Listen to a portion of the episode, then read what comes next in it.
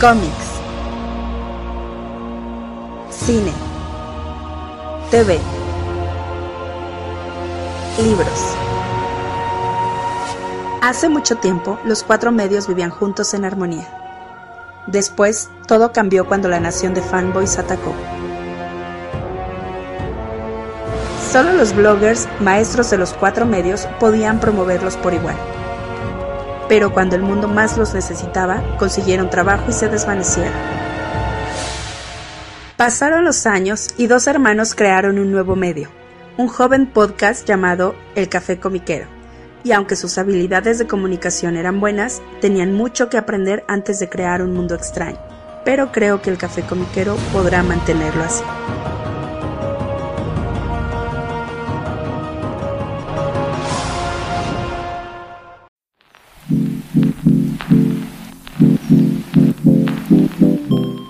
Hola, ¿qué tal? ¿Cómo están todos? Bienvenidos al nuevo episodio del Café Comiquero, episodio número 500. No lo puedo creer, mi hermano.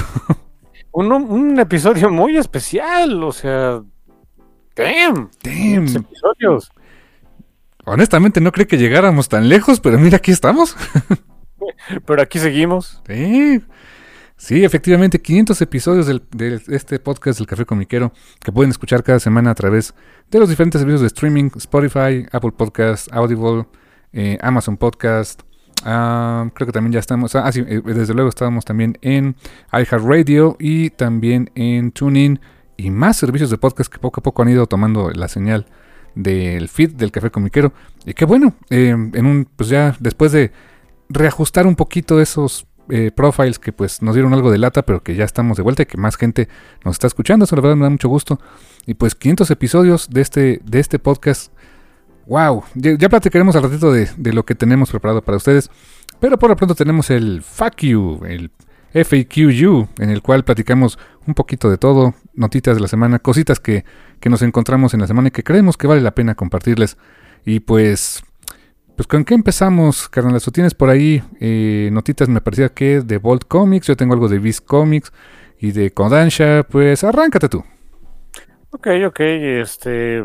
Oigan, hijos, se quieren ganar un... A ver, es que incluso estoy buscándolo, es... se Pueden ganar un resto de cosas, vamos a ver. ¿En serio? Sí. Sí, promo. gratis. Vamos a ver. Ah, me lleva. Dame un segundo. Eh, mientras, a ver, este. Les gusta, les gusta la pizza. Ok, aquí está. Quieren ganarse. a ver, es. Ok, es una copia autografiada del, del, número uno del spin-off del spin-off de Barbaric, Queen of Swords. Eh, Barbaric número, el volumen 1 y 2. 100 dólares de mercancía de, en Bolt y un eh, y, y un dibujo este personalizado de Corin Howell, la, la, este, artista de Queen of Swords. Quieren ganarse todo eso y más. Pues entre, váyanse a las redes sociales de Bolt, ahí está cómo ganárselo, pero la forma en la que, o sea, es- una rifa, la forma en la que ustedes pueden hacerse de más, em, ¿cómo se llama? Eh, eh, entries, o sea, como que Más boletos. políticos cuáles es eh, se pueden todavía incluso ahor- ahorita preordenar este eh, Queen of Swords en, alguna tienda de cómics. Le toman una foto a es- al correo de confirmación o lo que sea. Este se meten ahí a, la- a las redes de vuelta y viene un link con una paginita chistosa. Eh, cargan ahí su su información, pueden utilizar una cuenta de Twitter o de Facebook o de Instagram o de otra cosa, no me acuerdo cuál era. Eh, y pues con eso este, tienen 100, 100 digamos boletitos para, para esa rifa de ver, de ver si se lo ganan ustedes. Pues yo sí le entré. Órale, oye, pues es bastantes premiesazos, ¿eh?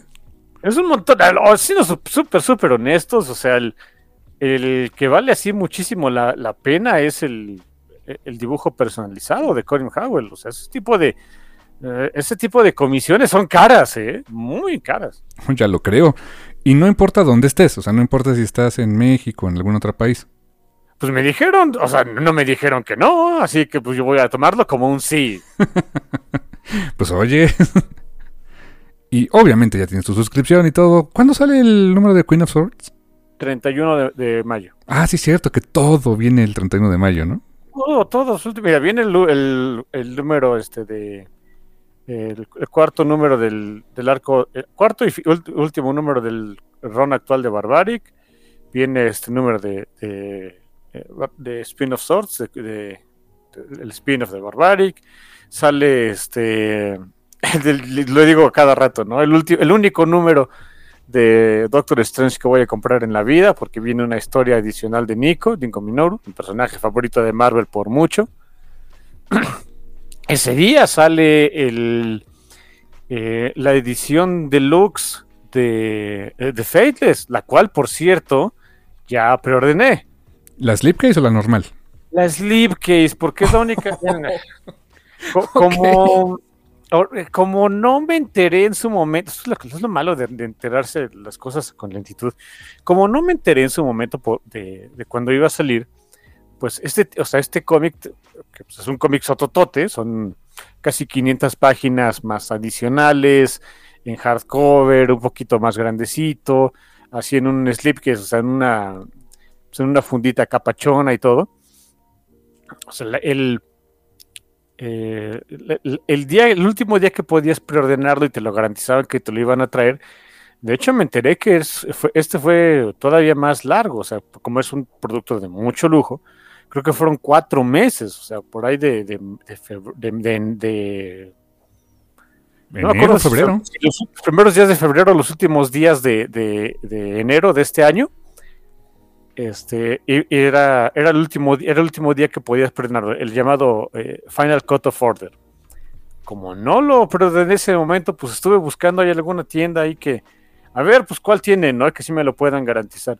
Encontré uno ahí en Things from Another World, sobre todo porque el, envío no es tan caro en Things from Another World. O sea, mm, había, había, había ahí en este Midtown Comics, pero ay, no, ese envío está canijo.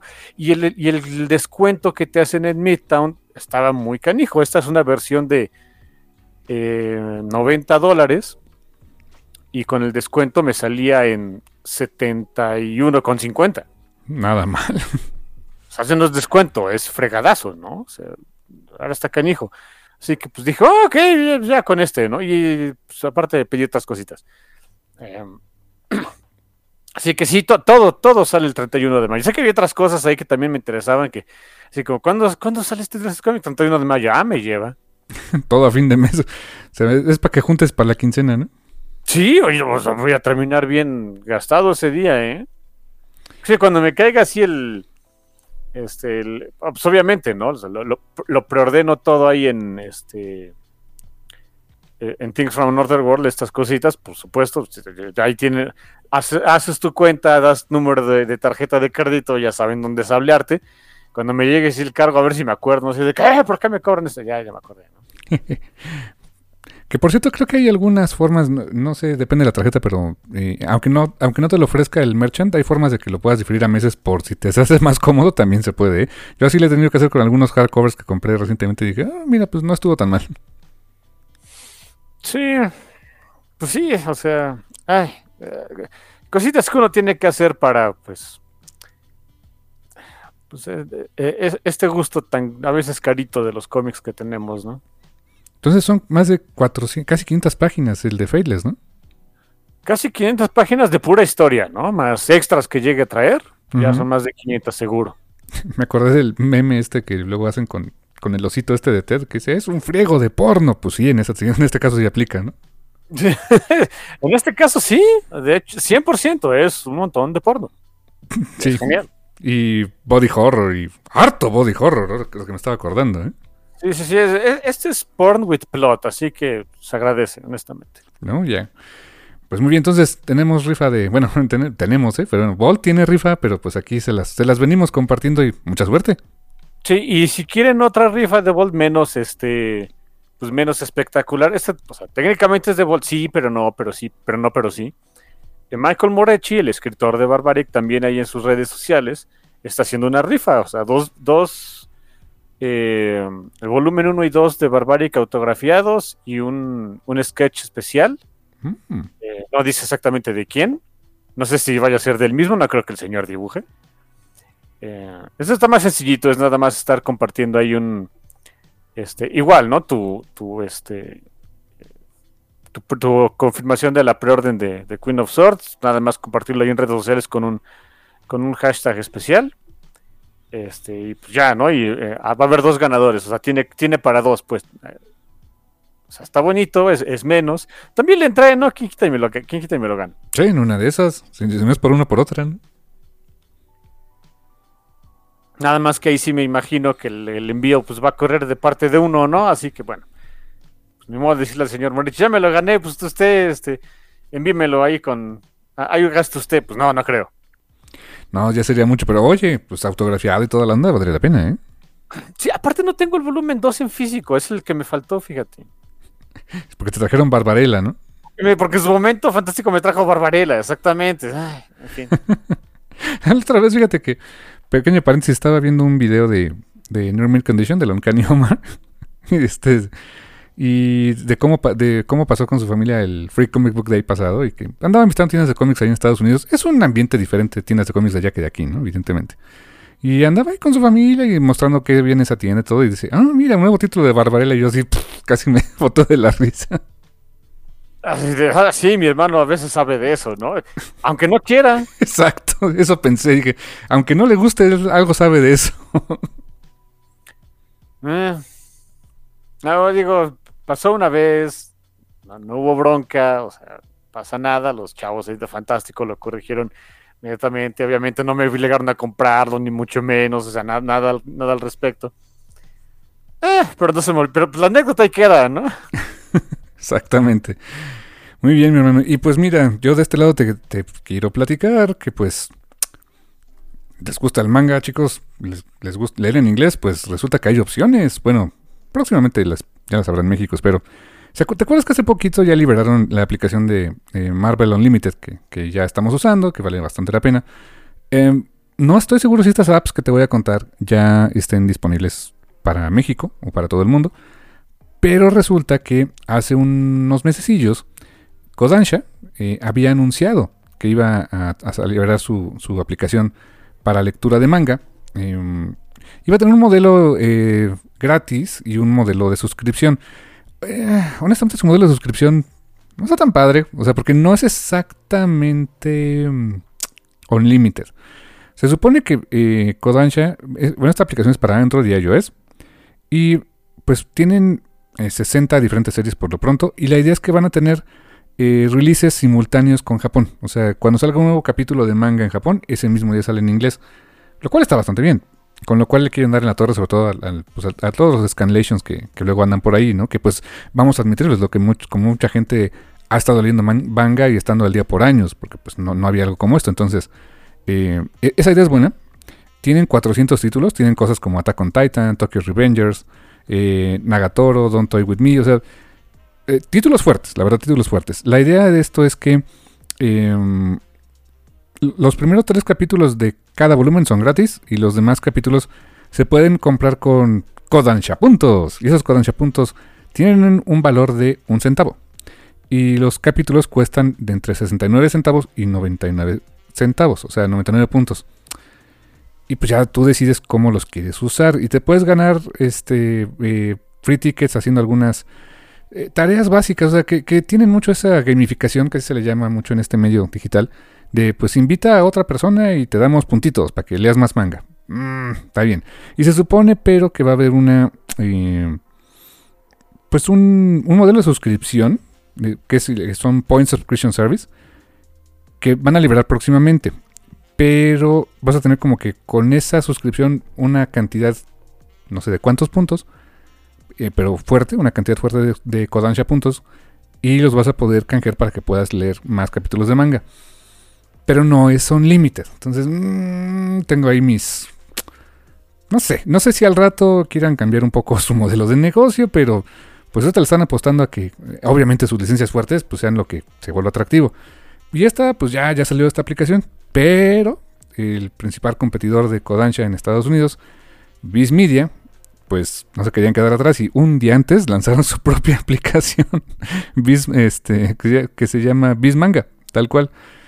Bismanga le apuesta a, eh, pues ahí sí a un modelo de suscripción de 1.99 por mes, o sea, 2 dólares por mes, con este acceso ilimitado a 10.000 capítulos de manga, donde incluyen cosas como eh, eh, Comic Can Communicate, Run My Medio, y otros títulos también muy importantes en el medio del manga. El, aquí, es verdad que no, no se ponen de acuerdo para hacerla perfecta, ¿eh? pero resulta que Viz ya tenía otra aplicación disponible en inglés que es eh, Shonen Jump. Y Shonen Jump eh, pues va más enfocado a lo que publica Letral Shueisha en la revista Shonen Jump Magazine. Y pues ahí lo que publican son básicamente Shonen. O sea, Títulos como One Piece, Chainsaw Man, que está loquísimo, por cierto, Spy X Family, eh, entre muchos más, ¿no? Eh, la aplicación de Viz, eh, de Viz Manga no está atada a Shonen Jump. O sea, pueden tener otras cosas. Pueden traer cosas de Shogakukan. por aquí mencionan que van a traer varios mangas de Rumiko Takahashi, Junji Ito. vaya, o sea, muchas cosas que son no necesariamente de Shonen Jump. Pero que si quieres las dos cosas, o sea, puedes pagar 2.99 por Shonen Jump más 1.99 por el de Bismanga. O sea, ya se vuelve como unos 6 dolaritos. Que me recuerdo mucho al precio de, de Marvel Unlimited. Bueno, sí, siempre cuando lo pagues anual, sí. Exactamente. Sí o no, esto se supone que esto es la, la, tarifa mensual, pero no sé si va a haber todavía incluso más descuentos si lo pagas anual. Eh, la cosa es que sí se, se, oía muy atractivo, ¿no? Por solo 2 dólares al mes tienes acceso a 10.000 capítulos de manga. ¡Wow! Oye, pero quiero estos también. Ah, esos tienen un precio extra, chicos. Mm, bueno. O sea, ninguno de los dos está tan perfecto. Tiene sus cositas. Pero llama mucho la atención que en, pues, en ambos casos va a haber este, releases simultáneos en japonés y en, y en inglés. Y en ambos casos, pues, tienen modelos de suscripción entrecomillado. O sea, no, no son exactamente lo. Bueno, sobre todo el de Kodansha tiene, tiene más esa onda de Kodansha puntos, que a mí, francamente, no me encantó mucho su idea. Como consumidor se me hizo complejo de entenderlo. O sea, tuve que leerlo dos veces como para. A ver cómo. y, y, honestamente, cuando ya un cliente tiene que leer dos veces el a ver cómo, ya la piensas, ¿eh? Y el de Bis, pues también se oye muy bonito, pero después es de quieres todo, todo, todo, tienes que pagar como que el extra, ¿no? Se me hace como pagar, no sé, Disney Plus y Star Plus si quieres todo el catálogo de las empresas Disney, ¿no? Entonces, eh, tiene sus cosas. Entiendo que ahorita está disponible ya en Estados Unidos. No sé si ya sea, eh, no he hecho el test, si ya lo puedes bajar en, eh, para México o para otros países. Pero mira, se me hace un muy buen paso. O sea, que haya manga perfectamente legal, traducido de manera profesional al mismo tiempo que en Japón. O sea, me hace bastante bien. Y pues un pasito más de qué tan importante se ha vuelto el manga en Estados Unidos, ¿no, carnal? o sea, sí. Um, el asunto es que te juro, cuando me estabas platicando lo de Kodansha, hubo un momento en el que mi mente divagó, ¿eh? ¿Verdad que sí? Ese es el problema. Sí, es como que. Ah, ya cuando regresé a la, realidad de qué? De Kodansha puntos y avisa a tus cuates, te damos más. ¿No les puedo dar dinero y me dan acceso? y ya, o sea, no, me lo pueden hacer fácil. de por sí no me vuelven loco los servicios de suscripción, o sea, porque no sé, no, no, no, no es, no me superlate, o sea, ah, se, vuelven un poco engorrosos después de que ya, tienes muchos, ¿no? Mm. Eh, créanme, con el de Marvel Unlimited, hasta ahí llegué, ya, ya algún otro es de ya, ya, ya estuvo, ya no quiero, ya, ya sí, muchas gracias, y ahí lo dejamos, ¿no? Pero bueno, eso es ya muy de mi lado. Em, imagínense todavía un servicio de semi-suscripción donde, o sea, que, no sé, es como... Si no, no, no quiere Kodansha acceso a, la cámara de mi, este, eh, de mis dispositivos, no sé, para... Eh, si, vemos que, sonríes mientras lees nuestros cómics, te damos más puntos. Ah, fuck you. No dudes que sí lo quieran, ¿eh? Pero agua, si, si, la aplicación les pide permisos de eso, no se los den, ¿eh? Sí, todas las aplicaciones a fuerza quieren datos de su privacidad para después venderlos, hijos. Es de lo que se, es de donde sacan mucho dinero. Sí, exactamente. Entonces, pues eh, ahí está. Como dices tú, lo de lo de Kodansha no fue lo más amigable. Lo de Viz, pues ahí está también. Tiene, tiene sus cositas, pero eh, eh, pues ahí están esos dos servicios. Y, a diferencia, por ejemplo, de servicios como lo que tiene DC, no recuerdo cómo se llama, DC Universe se llama su app, y Marvel, que tiene Marvel Unlimited, pues ese tiene release eh, el mismo día, ¿no? Pero es una forma distinta de publicar, ¿no? en, Japón es semanal, son, son menos páginas por cada capítulo, a veces. Eh, es un mercado distinto, pero la idea de que lo tengas en el mismo día en los dos idiomas, pues es algo en lo que pues sí aventaja mucho a las apps de los cómics eh, norteamericanos. Entonces, pues ahí está para quien lo, quien lo quiera aprovechar en cuanto esté disponible por acá en México. Y pues, ¿qué más teníamos por ahí, mi hermano? Um, oh, Dios. Um, ¿Qué podríamos platicar? A ver, ¿qué, chisme hubo? Les te juro que estoy revisando así en esta semana. Así, ¿De qué otro chisme hubo en, en, la semana del capítulo 500? Me lleva. Hagan, hagan la semana interesante, compañías de cómics. Pues yo lo único que sé es, bueno, no sé si ya se va a acabar o cómo. Estoy muy atrasado en esas lecturas, pero pues leí que ya se va a acabar lo de Krakoa, tentativamente hablando, con esto de Fall of X. Bueno, hay una cosa que se llama Fall of X, pero no sabemos ni, ni siquiera de qué vaya el asunto, ¿no?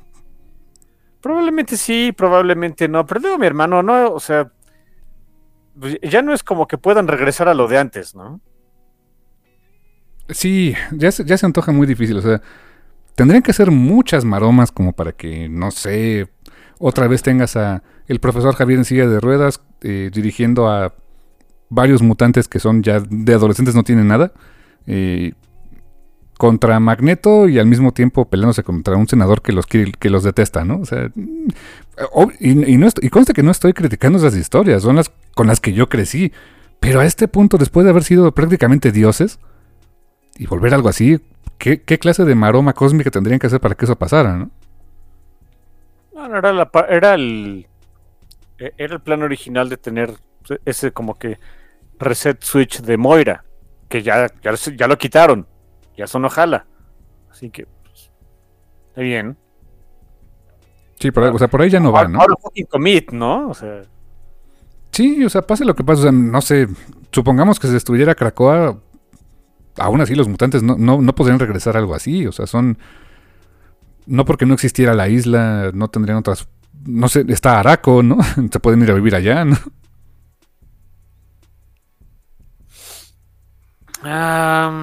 sí, eh, fíjate que es... Es un... ¿Cómo decirlo? Se me hace un... O sea, la idea original de, de, por lo que tenemos entendido de Jonathan Hickman era de, o sea, nos volvemos locos un ratito y después, o sea, utilizamos acá mi kill switch y regresamos todo a la normalidad. Como ya la gente ya no le gustó eso de regresar a la normalidad, no sé, ahora sí es, un es un compromiso canijo, ¿eh? Sí, sí, sí, sí, exactamente. Ya sería sería muy difícil, eh, como dices tú, commit con lo que ya hicieron y pues make do. A ver, a ver, ahora qué se les ocurre. Entiendo que viene una miniserie de Jean Grey escrita por Louis Simonson, por cierto, que tiene mucho tiempo que no escribía a los mutantes. Em, pues ok. ¿Louis Simonson alguna vez había escrito mutantes? Sí, claro. ¿Ah, sí? Sí, X Factor. Ah, ¿el cual? ¿De los finales de los 80s, 90s? Em, el de mediados de los 80s, cuando era. Pues el, equipo original, o sea. Ah, sí, claro, claro, sí, sí, sí. Eso viene ahí en este. Mutant Massacre. Mutant Massacre, exacto. Sí, claro, claro, claro. Tienes la boca atascada de razón. Se me olvida que esos eran de ella. Concepto muy raro, ¿eh? Pues ya sabes que a ella le gustan los conceptos raros. Sí, si no me crean, lean Power Pack de Lois Simonson. Sí, sí, está bien fumadito, ¿eh? Por lo que me has contado. Mm. Sí, como que sí, como, eh, o sea, era, era, era, el, era, el, equipo infantil para niños, así de, oiga, señora, señorita Simonson, dijimos que para niños. sí, esto ya se puso muy, muy marciano, ¿eh? No, tan solo, digo, el, ejemplo más claro, ¿no? Tan solo vean lo que salió de Power Pack en Masacre Mutante. Ya, ya desde que dices, oye, el, el título infantil está en un evento llamado Masacre Mutante. Ah, ok. ¿Te acuerdas de esa escena? O sea, los tienes enfrentándose a Sabertooth y viendo el- los cadáveres de sus amigos, todo así. Ah, Sí, hay una escena súper cruel donde ves a, a Power Pack, o sea, este, tratando de, de hacer que Franklin Richards, cuando era muy, muy niñito, no viera los cadáveres de sus amiguitos Morlocks, que ya habían matado cruelmente. fuck. oh my god. O sea, es de- no, no, no que dijimos que para niños, en fin. No, y en X Factor también tenía sus cosas. Es el mismo, el mismo concepto que se me hacía bastante original. Muy, int- en su momento se hizo muy interesante que ellos mismos eran cazadores, se hacían pasar por cazadores de mutantes, que más bien parecían como Ghostbusters. O sea, tenían uniformes de, pues de, como de exterminadores de plaga, ¿no? Una cosa así. Y al mismo tiempo tenían sus uniformes superhéroicos donde ellos eran no tenían otro nombre, Exterminators, ex- no sé qué fregados, pero eran dos equipos en uno. Los mismos personajes, nada más que unos vestidos de civil y otros vestidos de superhéroes, donde su versión superheroica salvaba mutantes y la versión eh, exterminador de plagas era el equipo de respuesta cuando los humanos reportaban que había mutantes. Muy complejo el asunto, o sea, no sé cómo les salía eso, pero no les duró mucho. Sí, fue, fue, era una, era una época rara, definitivamente. Sí, ya luego vendría lo de Apocalypse y lo de Archangel. Uy, lo de Archangel, uy. Eso no solo estaba raro, eso estaba cruel y canijo, en fin. Y, y- y todavía más, por, e insisto, ¿no? es que fíjate, por eso me gusta Masacre Mutante. Muchas cosas se derivaron de ahí. O sea, la- ahora sí que la- el ángel caído se derivó en buena medida de lo que le pasó en Masacre Mutante. Ah, pues sí, ¿verdad? Sí, sí, cómo no. Sí, este Harpoon lo, impa- lo impala de las alas ahí, lo deja morir y no sé qué es. Dude, ok. Y le estaban arrancando una alita, ¿te acuerdas? Una, sí, no, no, no, no alcanzaron, lo llega a salvar este. Thor, ¿no? Thor, Thor, exactamente. Un, un Thor muy maltrecho en ese momento. Con un bracito roto y todo. Sí, que no se podía curar. Sí, la primera vez que leímos Masacre Mutante de Beat, yo decía, pues. O sea, no, no sabía por qué. mm, O sea, no se me hacía raro que Thor tuviera un brazo roto. O sea, así como que, bueno, pues peleó contra algo, ¿no? Pero que no se pudiera curar, no sabía por qué. Y después, leyendo el ron de Walt Simonson, es. Tenía una maldición de Hela. O sea, donde esa maldición decía que sus huesos no sanaran. Así, especi- así de específico. Sus huesos no podían sanar. Holy shit, man. O sea, no te ibas a morir, pero no, te- no, pero ibas a vivir en dolor todo el tiempo.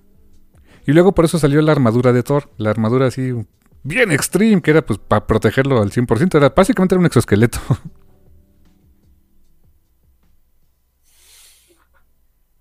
Estaban, estaban chistosos los cómics en ese tiempo. Nos les, les encantaba el dolor, ¿eh? y spoiler, sí se murió. Se tenía que morir porque era el Ragnarok que perdió pe- eh, peleó contra Jormungandr y toda la onda. Ya después estuvo mejor de salud, pero sí se murió. Sí, pues, ese, ese es el ron de, de, de este, de Simonson, ¿no? En eso Sí. acabó. Sí, sí, sí. Bueno, todavía continuó un poquito después de eso, pero sí, ese, fue el punto más alto de su, de su historia.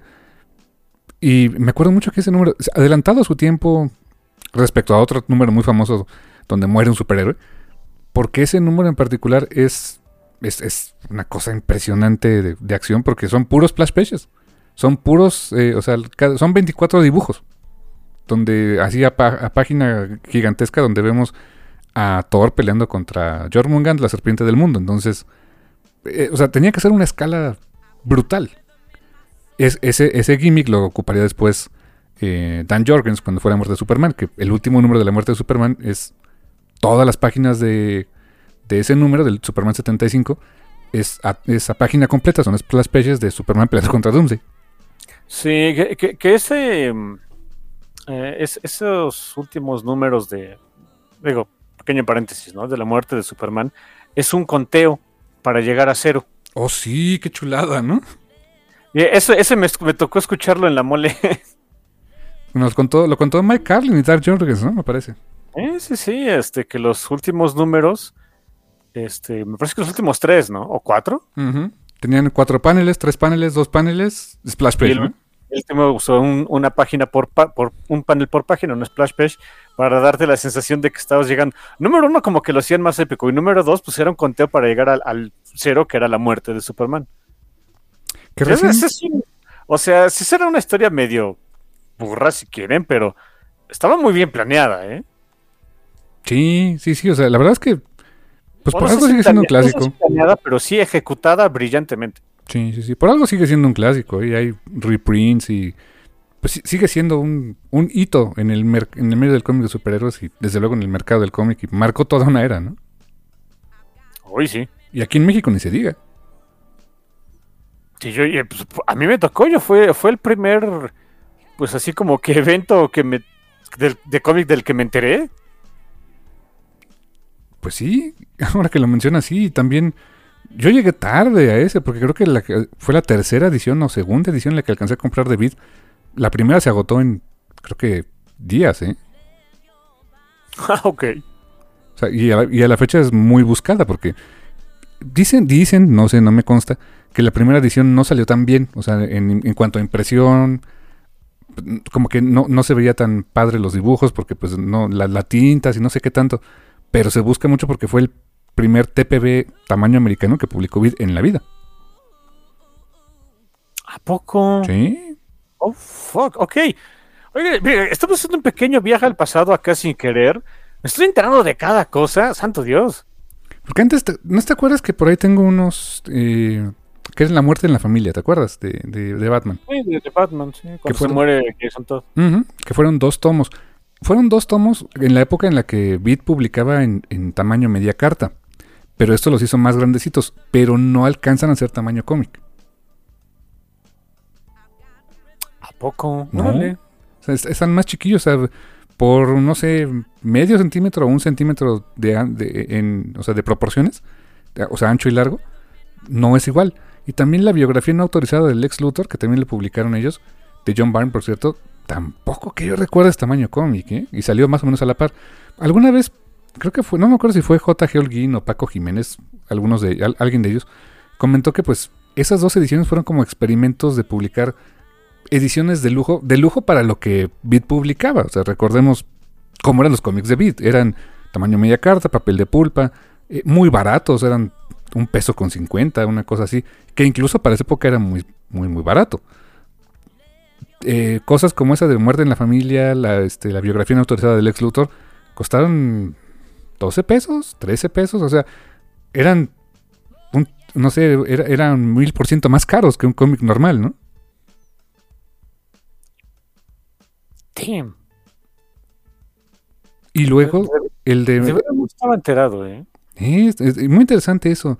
Y por eso el Manelik de la Parra, el dueño de Vid, cuando le dijeron lo de la muerte de Superman, él decía que no, que no iba a jalar, que era muy caro, que eran 15 pesos. O sea, 15 pesos contra unos 50 son 10 veces más, ¿no? Entonces, que no iba a jalar, que nadie lo iba a comprar, que iba a ser un fracaso, pero pues al final dijo, bueno, a ver, vamos a hacer el experimentito. ¿Quién lo diría? Tuvo, creo que sexta edición aquel cómic, imagínate.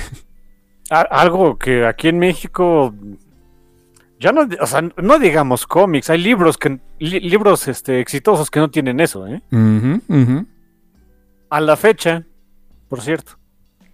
Y, y eso disparó muchas cosas. O sea, después vino todo lo del el regreso, el regreso de Superman, el reino de los Supermanes. eh, sacaron lo de Batman, lo de este Nightfall, Nightquest. Y los cómics empezaron a migrar al formato americano tal cual. Eh, o sea, cambiaron muchas cosas. A mí me tocó vivir eso. Eso para que veas, nadie me lo cuenta. Ese sí me tocó vivirlo. Sí, yo estaba chavillo, pero sí, todavía me acuerdo, cómo no. A ti te tocó todavía más, yo creo que cuando vi tenía Spider-Man, ¿no? La primera vez. Um, la primera no, ya cuando lo había perdido, me tocó más lo de Intermex. Ay, cuando era el Spider-Man, más chilletas, ¿no? Sí, oye, sí. o sea, ay, no era el mejor Spidey, no, para nada. No. y nunca lo fue. En esa época, la verdad es que nunca lo fue, porque ya después seguiría lo de la saga del clon y nunca lo acabaron de publicar. Tampoco es que se perdieran muchas cosas. Pero francamente, de esa época, mm, no, pues creo que no había. No, nunca fue un Spider-Man. Nunca fue Your Friendly Neighborhood Spider-Man, ¿eh? No. Cu- cu- Curiosamente, o sea, yo, me- ¿sabes cómo me... ¿Con qué me empecé más a meter con, o sea, pues, por supuesto, con Spider-Man, gracias a Venom. Y después de Venom, con Carnage. Y después de Carnage, Máximo Carnage. Eso era lo que me gustaba. Symbiotes Everywhere, ¿no? Sí, eh, eso era lo que me gustaba, o sea. em, y pues, bueno, llega la época de Intermex, vemos a este Spider-Man que pues, no, no era, no era el mejor Spider, o por lo menos no era el más de mi gusto. Para mí sí era así como que letdown de está horrible, ¿no? O sea. Sí, no, fue lo mejor. Y después ya te tocó la época de Beat segunda temporada, ¿no? Sí, de esa me acuerdo, ahí sí, a la perfección. Con la muerte del clon, por cierto. Así empezó, así empezó Beat este, diciéndole a Ben Riley, tú te mueres porque no nos caes bien. Y ya ves que ahora regresó y bueno, está el crossover ese de Dark Web y ahora Ben Riley y, y Madeline Pryor, o sea, y otra vez está ahí de vuelta, ¿no? Sí que no, no, no sé bien cuál es el estatus ahorita de Ben Riley. Sé que sé que estaba Pachón, llegó lo de Dark Web y luego ya no fue Pachón. Sí, ahora ya se hace llamar eh, Chasm o Chasm, algo así. Sí, sí, sí. Eh, la idea de Dark Web, te digo, la, motivación no, no, era mala. En el, del lado de X-Men, honestamente, quedó bastante bien. Del lado de Spider-Man, no, no tengo idea que, o sea, no solamente quedó bien, sino que incluso deja cosas muy abiertas para, para hacer mucha pachanga al final, ¿no? Este, ahorita que con el gracias, gracias Marvel Unlimited ya lo estuve leyendo, eh, pero el, pero así lo, el final, digamos, de, lo de Spidey, no, no sé bien a dónde vaya a poder quedar, ¿no? Porque la motivación er, era, o sea, se junta Madeline Pryor y, y, y Ben Riley y dicen, oye, pues como que nos trataron mal por ser clones, pues vamos a ponerles en la torre. El chiste es que querían los recuerdos de... Eh, en el caso de Madeline Pryor, ella quería los recuerdos que tenía Jean acerca de, del que técnicamente es hijo de, de, Madeline, de Cable. Pues sí, porque Jean lo crió como la como parte de los de Ascani, pero en el futuro. Sí, sé que suena bien estúpido y bien loco, pero síganme la corriente. Quien lo parió fue Madeline, pero quien lo crió y lo disfrutó fue Jean, que fregona. Una Jean del futuro que no es esta. Bueno, o sea, bueno. Exacto, que no es esta todavía, ¿no? Fuck. Entonces pues, le, dice Jean, pero supone que sí tiene esos recuerdos, que en algún momento los absorbía. No sé cómo estuvo. Y así como que, oye, pues me los. Pues, yo, quiero los recuerdos de mi hijo, perra, ¿no? Y, y, entra en guerra con todo, este. Con toda la realidad, haciendo. Gracias a que ya tenía las llaves de, de Limbo, gracias Iliana por dejárselas entonces otra vez, entra, otra vez en guerra con todo este, este, este, este reino, pues eh, por ese, por cómo la habían tratado y qué hace. Y, y, me encanta cómo se resuelve el conflicto con, con Madeline. Jean dice, sí, tienes razón. Ahí te van esos recuerdos porque también son tuyos. No me los tienes que quitar, te los quiero compartir. Hijo, rayos.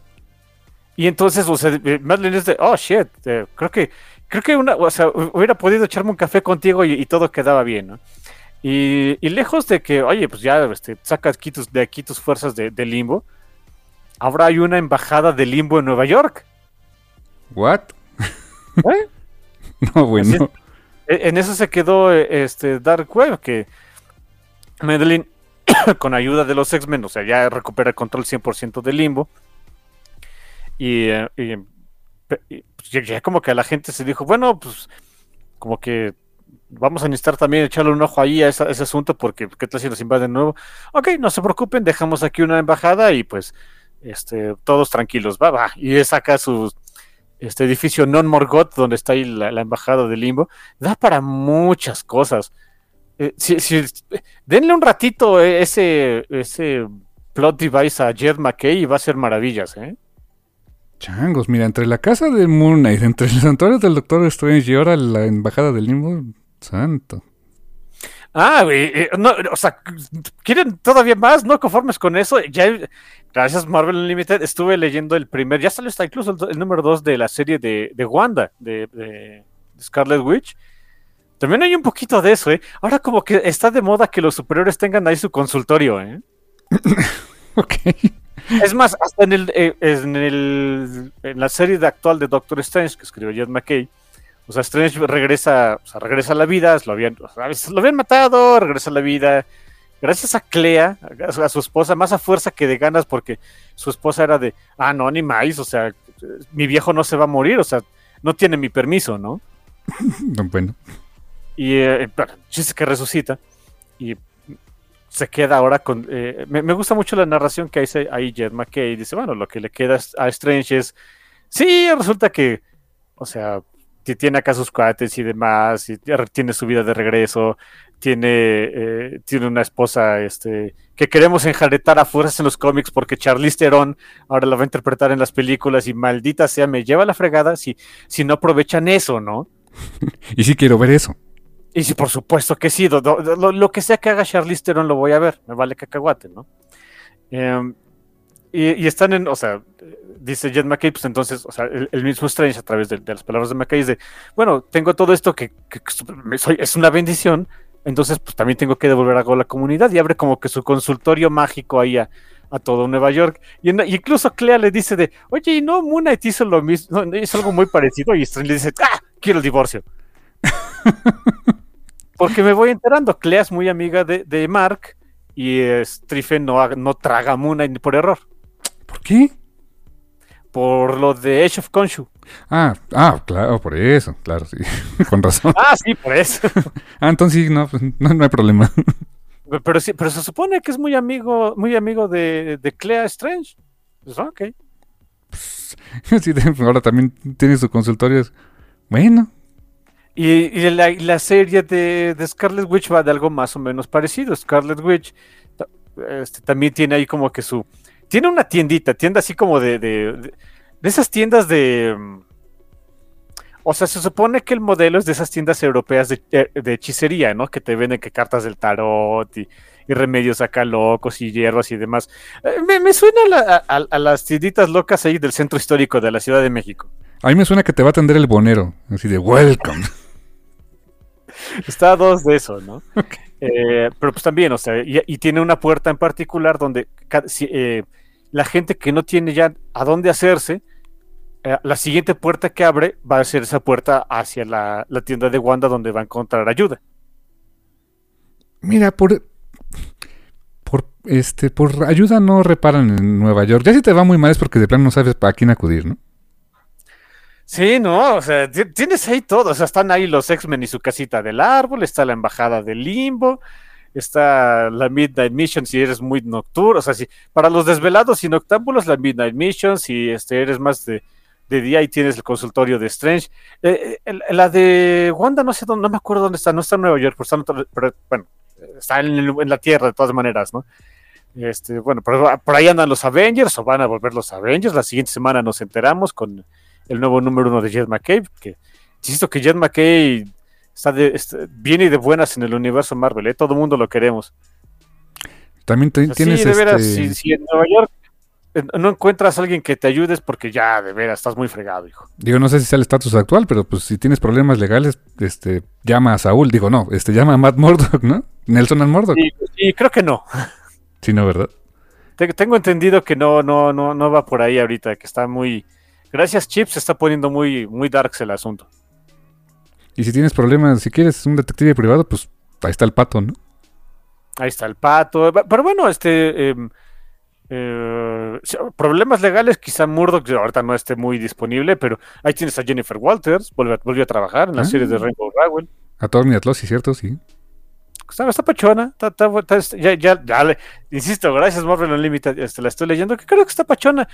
Muy al estilo de Rainbow, ¿eh? De- deja lo superheroico en segundo plano, no es que no haya superheroísmo, pero sí lo deja en segundo plano. Se enfoca más en las relaciones interpersonales de los personajes. Y si me dicen que eso no lo hacía She-Hulk, mm, pues no. Eso pues, era, eso era- eso más romper la cuarta barrera cada rato, eso era el ron de John Byrne. de John Byrne y de Dan Slott. Y de Dan, y Dan también, ¿verdad? Sí. Sí. sí, sí, cuando lo retomó en los dos mil y picos. Sí, sí, sí. Ese no lo leí completo, más bien unos cuantos números, pero sí. Así que sí, es, es un She-Hulk, 100%. Por supuesto que Rainbow es la persona ideal para eso. Así que sí. Fíjate que es muy curioso, ¿eh? Ahora que lo voy viendo, como que los cómics de Marvel actuales es. O sea, sí hay superheroísmo, por supuesto, pero pues nos enforcamos como que en el. En el, en- en el hombre de a pie, ¿no? O sea, las cosas comunes con las que se enfrentan los héroes. Descubriste la fórmula de Stan Lee y Jack Kirby, carnal. Sí, ¿no? O sea, descubrí el hilo negro. sí, básicamente. The world outside your window, eso decía Stan Lee, ¿no? Pero hubo un tiempo en el que Marvel ya no era así. Ah, sí, claro que no, en los noventas. No, incluso después de los noventas, dude. ¿Te acuerdas todo eso de, de Siege y Dark Avengers y no sé qué? Sí, éramos puro widescreen action nosotros, ¿no?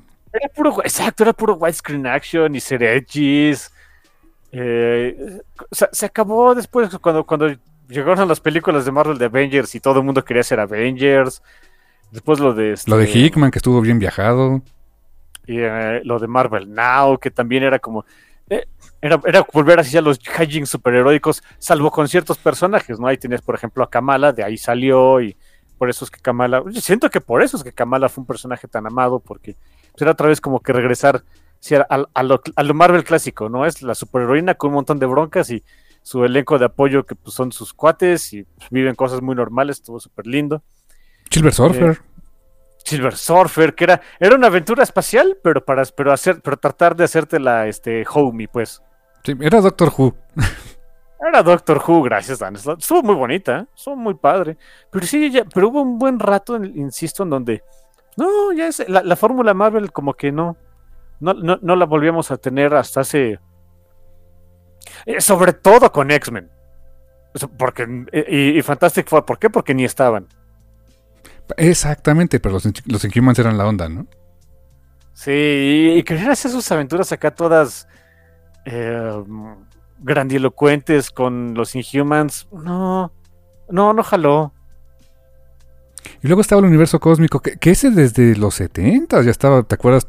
Estaba lo del Capitán Marvel, estaba lo de Nova, eh, o sea, los Guardianes de la Galaxia, los, los OG, y ahorita pues ya, y después hubo todo el universo cósmico de Dan Abnett y Andy Lanning, o sea, eran otro rollito, y ahorita como que otra vez hay cositas del universo cósmico, pero diferentes, ¿no? Sí, ahora sí, yo siento que ahora sí le están sacando jugo al universo cósmico de Marvel. Lo habían dejado muy de lado. A mí se me hacía muy estúpido lo de Cosmic, Cosmic Ghost Rider, pero después dije, no, mira, sí está bueno. ah, ok.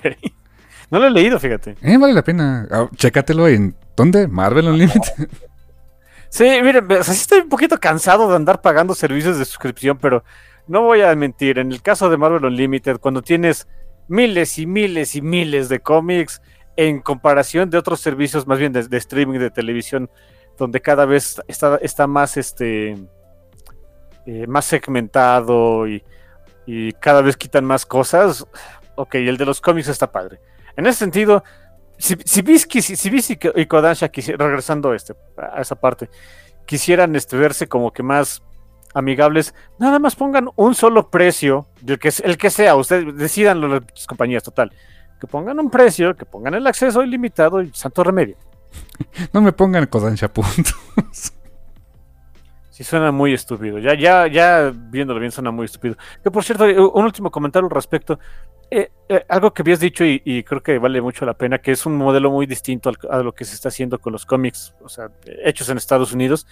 Digo, sí, porque también creo que el enemigo que le están pegando es más bien a la piratería. Mm, sí, claro, claro. Y acá el enemigo, y, y no es enemigo entre comillas, o sea, el rival en cuanto a la publicación del cómic es, la- es las tiendas de cómics, y pues no son el enemigo, ¿eh? Ese, no es el enemigo, exactamente. Son, son los cuates, son los bros. En el cambio, en el caso de- del manga, ahí sí hay, hay. hay mucha piratería, pero porque honestamente no, luego no hay de otra. Y fíjate que es curioso, porque ahí sí no hay como, ¿cómo te diré? Como que a, a pesar de que ha habido mucha piratería, el que es fan así del manga en print, va a salir el bonito tomo y lo va a agotar. Aunque ya lo haya leído antes, ¿eh? Ah, ok, es buen punto, sí. Y a lo mejor en el cómic no tanto. O sea, a lo mejor dices, oye, sí me encantó, no sé, She-Hulk Dan Slot. Oye, aquí está el Omnibus. Mm, sí me gustaba, pero mejor otras cosas, ¿no? Exacto. Sí, son, son animalitos bien diferentes esos asuntos. Muy interesante, la verdad. Em, oye, la, la segunda mitad va a estar algo pesada. Este, ¿nos vamos a medio tiempo? Medio tiempo, ¿tienes rolita? No, te toca a ti. Aparte es el número 500, así que, este, sin presión. No, pues tengo una que se estrenó hoy. Ok. Y es, esa, esa canción es, es, el título es exactamente lo que yo quiero para el café comiquero, lo que quiero para ti, para mí. Y Ya lo, sé cuál es y estoy totalmente de acuerdo. lo que quiero para los escuchas. Esta canción es de estas condenadas chamacas que tienen todo el futuro por delante y o sea, rockean durísimo.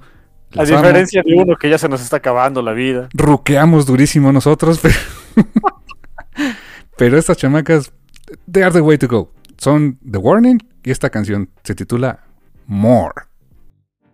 Y estamos de vuelta aquí en el Café Comiquero después de esta recomendación musical por los 500 episodios del Café Comiquero, donde el título lo dice todo, More. Queremos más, más para ustedes, más para nosotros, más episodios, más cómics, más de todo. En- y esto es de The Warning, gran canción que curiosamente se, se estrenó hoy. Qué gran regalo para celebrar 15 episodios del Café Comiquero. Y llegamos a nuestro tema central, que bueno, pues es diferente. Traemos algo, una idea distinta que ya tenía ratito que queríamos hacer para este programa en particular. Eh, queríamos hablar de 500 cómics, pero no, no nos iba a dar la vida para eso. Lo hemos O hecho, sea, en- ni, de broma, ¿eh? lo hemos No hecho, lo iba a ni siquiera lo iba a intentar. Lo hemos hecho a lo largo de 10 años, no manchen, en un programa como, ¿no? Pero Sí, exacto. De, chance, ahí están los otros programas. Ahí pueden ir. Pero lo que sí dijimos es, oye, ¿por qué no platicamos, recomendamos cinco cómics cada quien que valen por 100? O sea, que digas cinco cómics que su peso es, su peso en oro, digamos, es 100 veces el- ese valor, ¿no? O sea, 100, 100 eh, cinco cómics que consideramos que valen muchísimo la pena, que no hemos platicado, no hemos recomendado anteriormente y que nos gustaría que ustedes leyeran. Y dijimos, bueno, cinco en total, no, cinco tú, cinco yo, va. Y pues esto es cinco cómics que valen por 100 en la opinión de su servidor Carmix y de... Y de rule, oye, bro, que era de los que no habían no habíamos recomendado todavía. Because if that's the case, I fucked up. eh, bueno, que habíamos recomendado, no, no importa. Ah, bueno, entonces está bien. si por un segundo me asusté, dije, oh shit. Así que bueno, Para variar, buena costumbre del café, para variar, alguien le riega, ¿no? así que pues arrancamos entonces. ¿Con qué primer cómic crees que valga? Ese es un cómic que son uno que vale por 100. Mira, eh, de una vez, o sea, para que no digan este que parezco este disco rayado, si lo soy, me vale cacahuate. Vamos a empezar con Rona, güey. Ok. Es el número 100. El número 100 de Runaways, claro. ¿Y ¿Por qué vale por 100? Porque, tan solo porque llegaron al 100. Cosa que ni los New Avengers, digo, los Young Avengers no pudieron.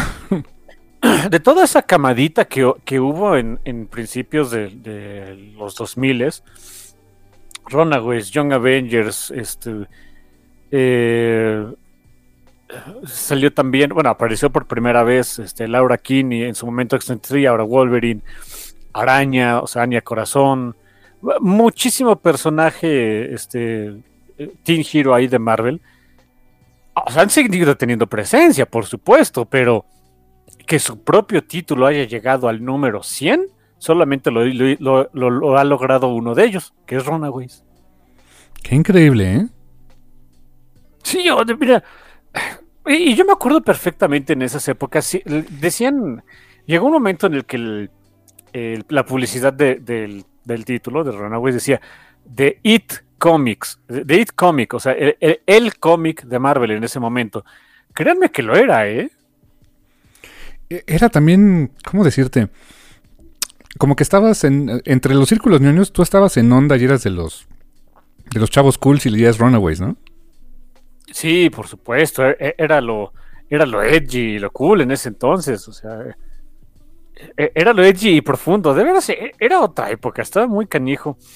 Nadie, o sea, ningún otro de los, em, digo, insisto, ¿no? De, de los títulos de ese entonces, pues no, pues no, no, no, no lo lograron y no por, o sea, no por el, no por des, eh, no porque el concepto fuera malo, o sea, había muy buenos conceptos. El de Young Avengers funcionaba bien. El de, bueno, el de Laura Kinney, gracias al cielo, no, no se siguió por todo el tiempo por el mismo concepto porque estaba re feo, pero bueno, tuvo una buena evolución. El de Araña estuvo pachón. Eh, pero no sé, simplemente creo que no tenían ese staying power. Curiosamente, de un cómic que al momento en el que yo estoy, est- estamos grabando esto, que ya llegaron, que Runaways ya llegó al número 100, gracias pues, a todo el esfuerzo ahí de, Rainbow Rowell y de Chris Anka, Andrés Genolet, de Conniff, eh, o sea, de, la, de la serie más actual, ¿no? De Matty Wilson, etcétera. Ah, siento que de aquí en adelante, o sea, es mi sentir muy muy personal. El concepto original de Runaways ya, ya tiene ahora sí que evolucionar. Es que ya no puedes estar constantemente huyendo de qué. Solo que huyas de ti mismo. no, no, creo que Ese no, no, ahí es donde voy. Creo que el asunto de o sea, los Runaways tienen que seguir, pueden, ah, no tienen, pero pueden seguir escapando de algo, sí, por supuesto, pero ya no pueden escapar de lo mismo. Ya, o sea, el, bien o mal, el, el ron de Rainbow Rowell ya superaron el trauma de, de, de, Pride. Ahora sí que ya crecieron. Este, Nico ya se puso sus pantalones de niña grande, ¿no? O sea, ya, ya se dejó de fregaderas. Eh, Molly ya, es una preadolescente ahí que metiéndose con los mutantes raros de Cracoa, ¿no? O sea, ya, no, ya, no, es, ya no es el asunto de Chin, o sea, los eh, mis padres malignos o sus esbirros que quedaron nos están persiguiendo. No, creo que eso ya, e, ese particular, esa, esa, ese, ese escape de eso, creo que ya, ya se tiene que acabar. Se puede hacer, o sea, puedes hacer más series de Runaway 100%, por supuesto, pero ya el, ya el concepto ahora sí siento, es, Dios mi sentir, creo que ya tiene que evolucionar.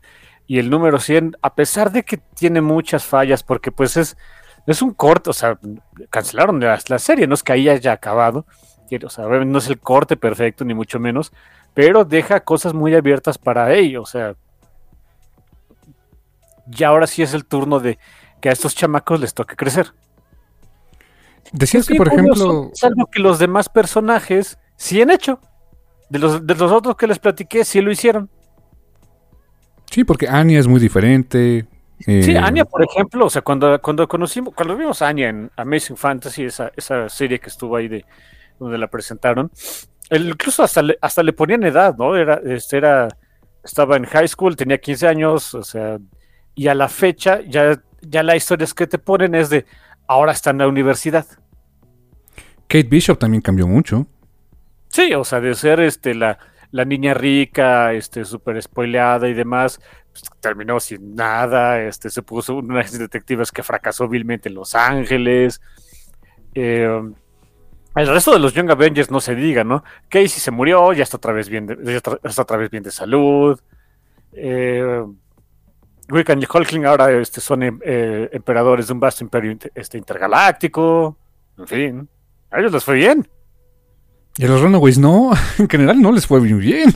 No, a ellos les fue del carajín. Por eso te digo, o sea, e, es, un muy buen setting para empezar a hacer otras cosas, ¿no? Decías que, que superaron su trama de The Pride. Yo diría sí, pero ya los reemplazaron con traumas nuevos, ¿no? Ah, sí, por supuesto. O sea, es que ese es el asunto, sí. O sea, e, y de hecho, en, ese sentido es un cómic muy apegado a la realidad. No, realmente uno, no sé si supera esos traumas o no, simplemente los reemplaza unos con nuevos. Por ejemplo, con Nico creo que todavía está muy en el aire el tema del Sesshomaru que tiene adentro, ¿no? Sí, nadie le ha querido dar seguimiento a eso. No sé si no es porque no se atrevan o está muy raro el concepto para que lo manejen. No sé. O a lo mejor simplemente le dan un retcon, ¿no? De, ah, sí, este, ya hicieron las paces. Ándale, algo así. lo de Shavin, de cómo se quedó, pues se presta para, también para saga cósmica fenomenal y todo, ¿eh? Ahí está el, universo cósmico de Marvel, está Pachón. Ahí anda Carolina también en el espacio. Pues, no dejen que la pobre, la única lesbiana, que, o sea, no, puede ser más lesbiana, ¿no? Hasta brilla así con arcoíris. No la dejen en el limbo espacial. Y Molly con lo de los mutantes, o sea, eh, bueno, Molly es todo un caso con los mutantes, ¿no? Sí, porque ella es niña de probeta, pero si es mutante, y pues a ver, dile que no. Wow. O sea, y fíjate que también Víctor, Víctor Mancha, claro. Sí, o sea, nadie de los antiguos Avengers se ha enterado de que regresó a la vida, ¿eh? ¿No, verdad? No, no, ahí andan. y tiene, bueno, siempre está la amenaza de un futuro horrible para él y para el universo Marvel, ¿no? Sí, ahí está Victorious y todo. O sea, digo, tienen mucho, pero digo, siento que ya el, concepto original de Runaways, ese sí ya dio de sí, ya tiene que acabar. Si queremos seguir usando esos personajes, que digo, ojalá, de veras, espero que sea el caso, eh, ya tiene que ser otra cosa. Es como lo que decíamos en la primera mitad acerca de X-Men, ¿no? Ya no podemos volver a lo mismo de antes, no hay manera, ¿no? Y si, y si lo intentan, se, ve hasta- se vería hasta barato, ¿no? Sí, se vería forzado, barato.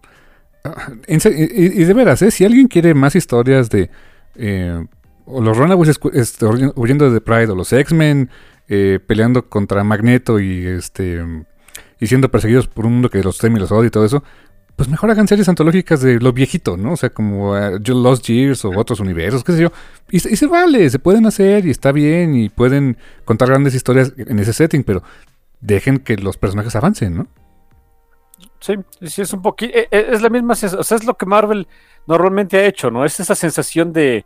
En, en la mayoría de los personajes, eh, véanlo bien, sí. O sea, al mismo tiempo de que te cuentan otra vez lo antiguito, ha- han dejado que los personajes avancen.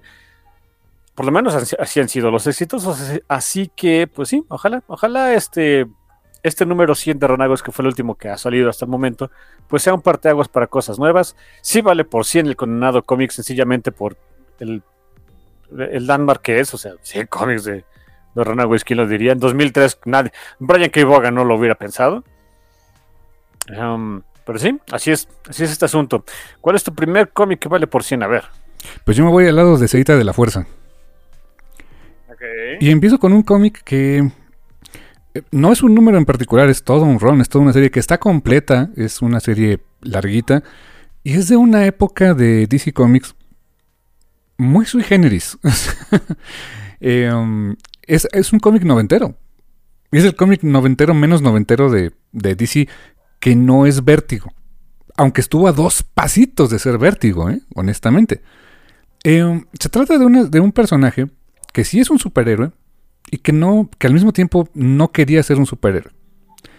Es un personaje que tiene un legado importantísimo en el, universo DC porque su padre fue un superhéroe desde la, desde la Golden Age. Su hermano fue un superhéroe por como dos minutos y luego él lo tuvo que hacer a regañadientes. Y se trata nada más y nada menos que de Starman.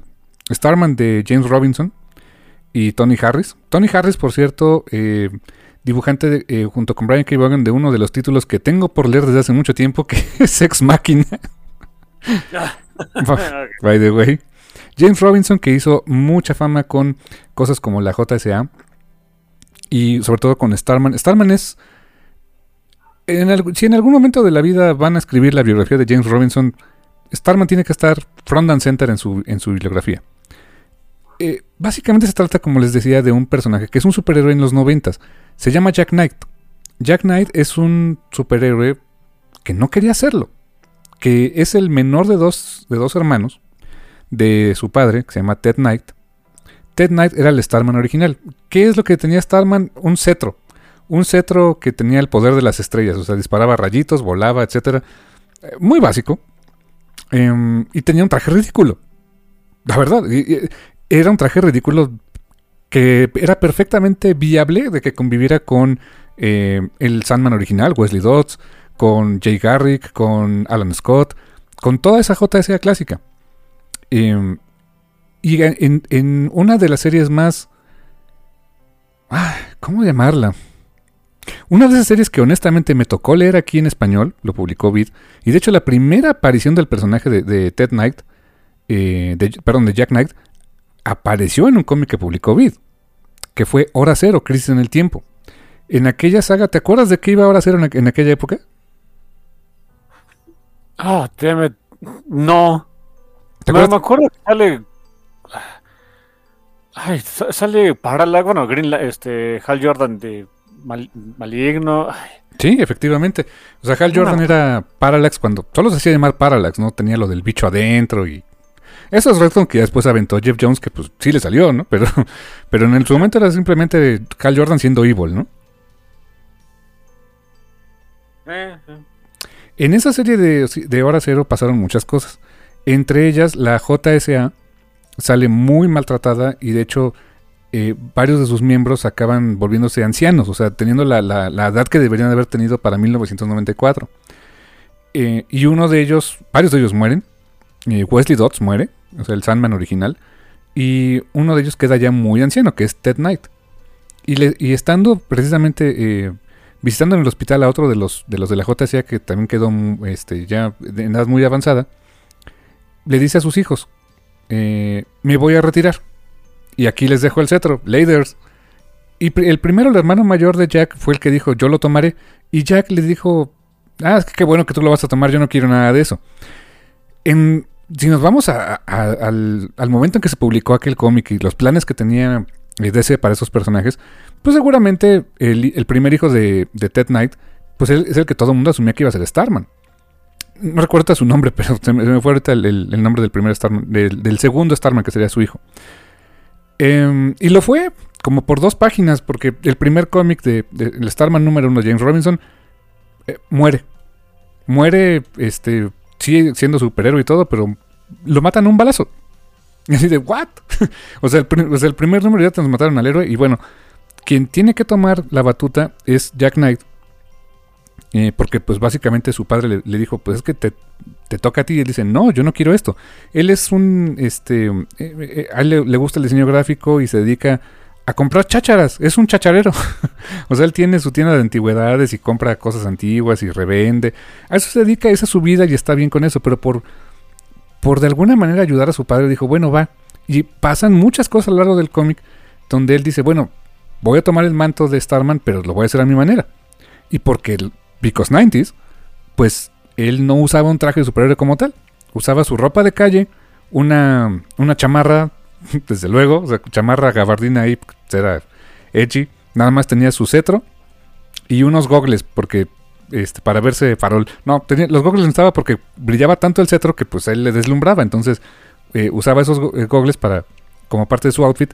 Y se volvió pues una imagen icónica de Starman en aquel tiempo. El cómic la verdad es muy muy bueno. Eh, gráficamente la evolución de Tony Harris es increíble.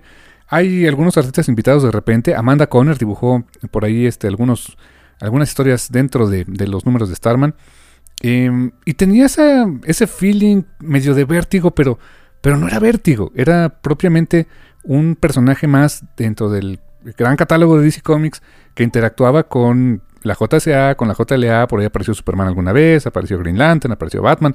O sea, estaba metidísimo en la continuidad de DC, pero era su propio animal. Era de esas cosas extrañas que que no siempre pasaba en los cómics, como que todo tenía que estar tan conectado que era muy estándar. Y títulos en Marvel o en DC, eh, algunos de ellos tenían esa facultad de, de sí soy parte de esto, pero hago mis propias cosas. Un poco como Moon Knight quizá en su momento, ¿no? Eh, pensando en un ejemplo muy reciente.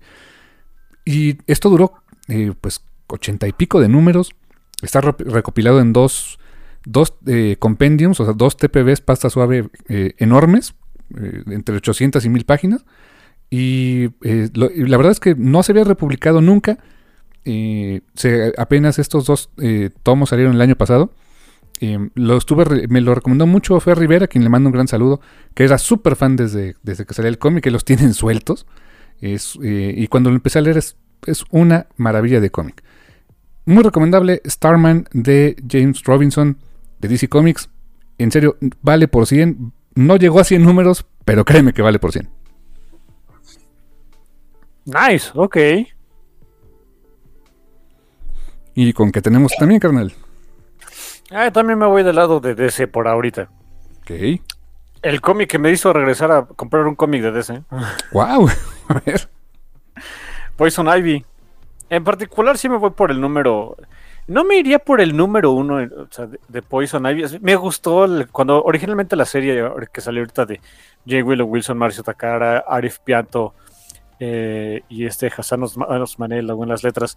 El número uno sí me gustó, por supuesto. Dije, ah, ok, está pachón, está interesante la, este, eh, la, premisa. O sea, el, eh, también es, fue, de esos casos en donde fue un, fue un follow-up a un Pride Special, o sea, como que tenía todo para que, ah, bonita miniserie.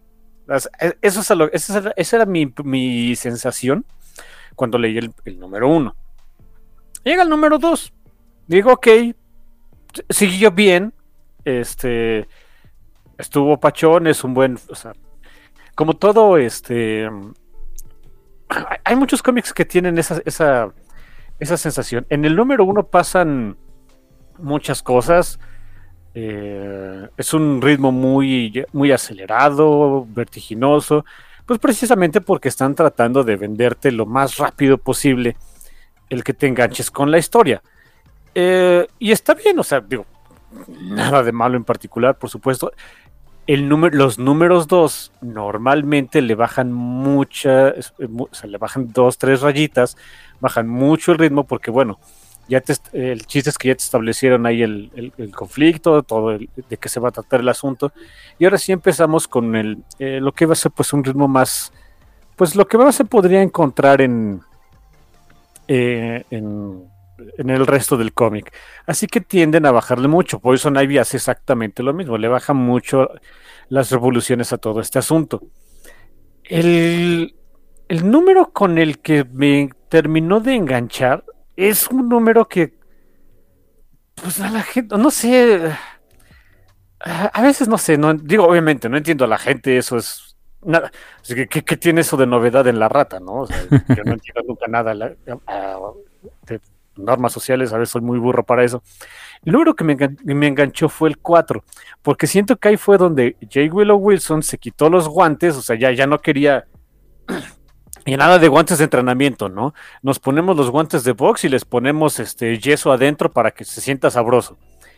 Es el número en donde eh, esta Pamela va a un centro de distribución, no dicen la compañía, pero es básicamente Amazon, para poner en marcha su plan maligno de contagiar y destruir al mundo. Y se pone a empacar paquetes con, la, con estas esporas de los del Ophiocordyceps lamia para infectar a la gente. No. Y así, o sea, eh, sin sin remordimiento alguno, ¿no? Y ya desde ahí dije, ok, está, bien. Eh, cuando, cuando Pam está ahí trabajando en ese lugar, la gente que conoce, o sea, pues muy, muy la gente, pues, pues de a pie, ¿no? O sea, los trabajadores, ve que los, las condiciones en las que trabajan y demás también, o sea, en ese sentido, el, comentario social ahí de J. Willow Wilson sin, sin, sin temor, sin miedo, ¿eh? De, oigan, vean las condiciones horribles en las que no, a las que ya nos estamos acostumbrando, ¿no? hay este, no, no, solamente condiciones laborales, o sea, de, oye, si quiero ir al baño, pues aquí tiene una botella, ¿no? Este es tu baño, hijo de la fregada, ok. No solo eso, o sea, eh, acoso sexual dentro del, ambiente de trabajo, muchas cosas que dices, ok, insisto, se, quitó los guantes. No conforme con eso, en ese mismo número, eh, Ivy, o sea, ya, habíamos visto que mataba sin piedad, vuelve a matar sin piedad, sin ninguna piedad ahí al que era el el manager ahí de, ese centro de distribución de Amazon, no conforme con eso. Eh, habíamos quedado que esto era un follow-up del Pride, ¿no? Ah, bueno, pues resulta que mi, mi cómic es unapologetically queer y Pam se termina tirando a una de sus compañeras de trabajo. Al, o sea, hasta poliamorosa salía la condenada, ¿no? Yo sí me quedé, o sea, de veras, no tiene reparos en ser el cómic que esperaba uno ver de un, no exactamente villano, yo diría, tampoco, Ivy tampoco es una especie de antihéroe, no exactamente, o tal vez lo sea en el sentido más, mm, más cercano a nuestra realidad de que, oye, alguien que quiere, este, dejarse de fregaderas y tratar de, salvar lo que queda de, del mundo por cualquier medio necesario, quizá podría llegarse a considerar un anterior, no sé exactamente cómo definirla, pero las cosas que uno esperaba ver de, un personaje pues ah, como, lo, el, como el que tenemos en la mente de Poison Ivy, los vemos ya por fin en el número 4. Para mí este, este, este, el número 4, es el que me vendió completamente el concepto de lo que, del, de Poison Ivy de, de J. Willow Wilson eh, es con el que ya terminé, estoy, he estado comprando, aunque sea en digital, no me puedo escribir ya, ni modo, ¿no? compraré los TPs, eso sí, este, ya en su momento, pero por lo menos en digital, pues aquí están, o sea, los he estado siguiendo ya mes a mes. Eh, y fue entre el número 4 y el 5 cuando anunciaron que esto ya era una maxi serie, no miniserie. Así que tiene mucho significado para mí ese número 4 de Poison Ivy. ¿eh? No, fíjate, no había, cachado ese punto de inflexión, ¿eh? Pero tienes razón, o sea, es cuando se empezaron a cambiar mucho las cosas. Y coincido contigo que yo no me había suscrito a un título de DC Comics desde Green Lantern. y eso desde cuándo, ¿no?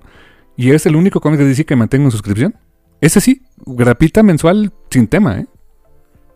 Sí, no, eh, eh, hasta hasta por las portadas, no, me acuerdo el nombre del artista que viene, eh, es una gran artista que también puse a seguir en Twitter, este, es unas portadas fantásticas. Este, a ver, aquí está.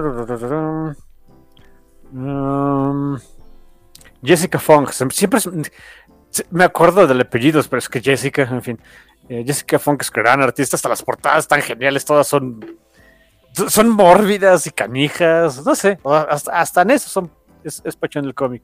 Insisto, para mí el punto de inflexión fue el número 4. Em, ojalá valga por 100, ojalá de veras, como me gustaría que, una serie de, Poison Ivy, un, un villano que salió originalmente de Batman, que ya, ya dejó a Batman muy atrás, o sea, esto, ya no es de Batman, eh, llegar al número 100. ¿Cómo me gustaría? No, no sé, es difícil que sea el caso, pero por lo menos 50, ¿no?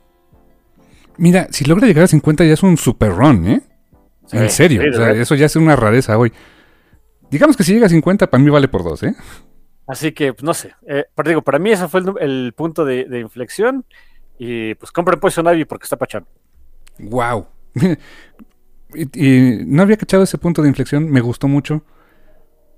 Y no lo, había, no lo había pensado, efectivamente. Ese es el número más transgresor, podríamos decir, ¿no?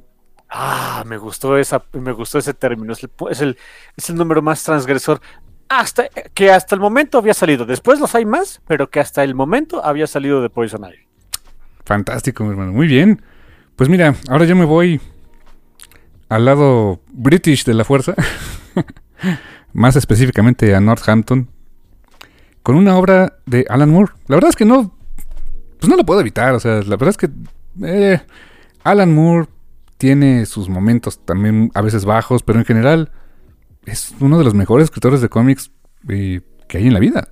su obra, toda la vida la voy a reconocer como uno de los grandes. Y mira, no, eh, o sea, es, es, ¿cómo decirlo? Es inevitable que nombres como Alan Moore se pronuncien al lado de grandes del cómic mundial, ¿no? Y se, se piense sus obras como, como Watchmen, por ejemplo, Before Vendetta. Pero hay un aspecto de Moore que no, que no mucha gente, o al menos los que lo leen o que los empiezan a leer obras como Watchmen, como Before Vendetta, como La Broma Mortal, eh, se quedan en esa parte, en que es un, un, escritor eh, bastante sórdido, donde hay eh, muchos temas fuertes, donde hay muchos temas sexuales también, donde se deconstruye a un superhéroe, donde se le hace, se le destruye hasta su punto más básico para encontrar sus raíces. Sí, sí es todo eso. También es un autor que, pues, eh, su técnica narrativa influencia, eh, a la fecha sigue influenciando a generaciones de escritores. Por supuesto que lo es, que innovó con cosas como Watchmen, no solamente en la trama, sino en la trama realmente no tanto, sino más bien en su estructura, en cómo, eh, en el layout de, los paneles junto con Dave Gibbons. Sí, sí, sí, sí es todo eso y jamás lo voy a decir que no. Pero hay una parte de Moore que no mucha gente aprecia, que es su lado humorístico. La verdad es que el señor tiene un sentido del humor muy raro, pero muy condenadamente divertido. Y eso lo podemos rastrear desde títulos que hizo antes como la saga de los Bo Jeffries, eh, que era, era, más una onda tirándole a un clásico de, este, de, televisión eh, británica, por ejemplo. Eh, un poco en la balada de Halo Jones, un poco porque después se volvió muy sórdido. Pero cuando se le pasó esa onda de que todo mundo está contra mí y todo ese rollo, bueno, siempre lo está, ¿no? Pero, pero cuando dijo, vamos a, vamos a echar relajo, quiero hacer cómics divertidos y todo eso, claro que lo pudo hacer. Y le dieron su propia línea para hacerlo, America's Best Comics. Que a la larga lo acabó amargando más, porque básicamente, le, básicamente pues lo, eh, lo estafaron, porque pues le dijo, no, yo no quiero trabajar para DC y para Marvel jamás. Ah, no te preocupes, dijo Jim Lee, esto es America's Best Comics, este es tu propio imprint aquí en mi empresa que se llama Wildstorm, que por cierto acabo de vender a DC.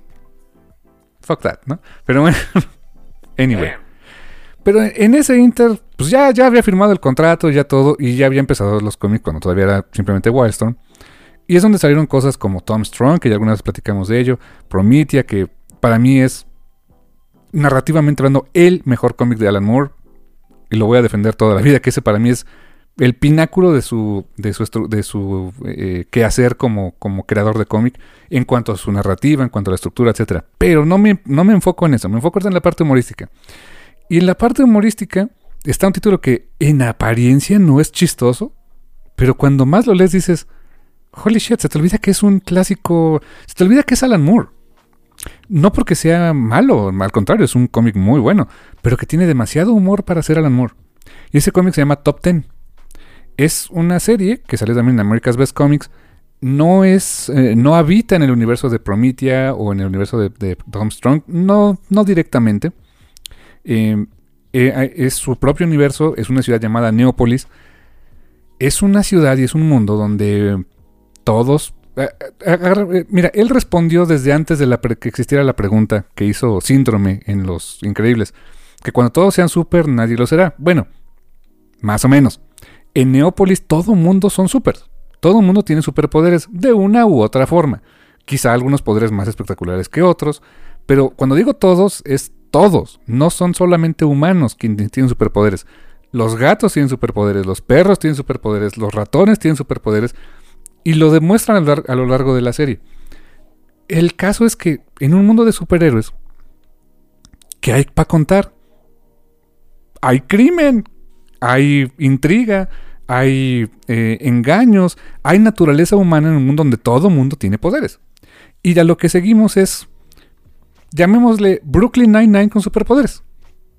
Es una serie donde es un procedural, son bueno, no un procedural, sino una serie policíaca, podríamos decir, donde está el body cop, hay un rookie, que en este caso una, una, eh, una rookie, que es eh, una, una chica que se hace llamar Toybox, que su poder es que tiene una cajita de la que parece como una caja de, donde sale un Jack in the Box, o sea, un, o sea, eh, un payasito que brinca, pero tiene diferentes cosas que es, digamos, como como esa es, es la no sé la, bolsa de chamán en Alpha Flight, que tiene un montón de cosas adentro, que tiene puede sacar cualquier cantidad de, chunches.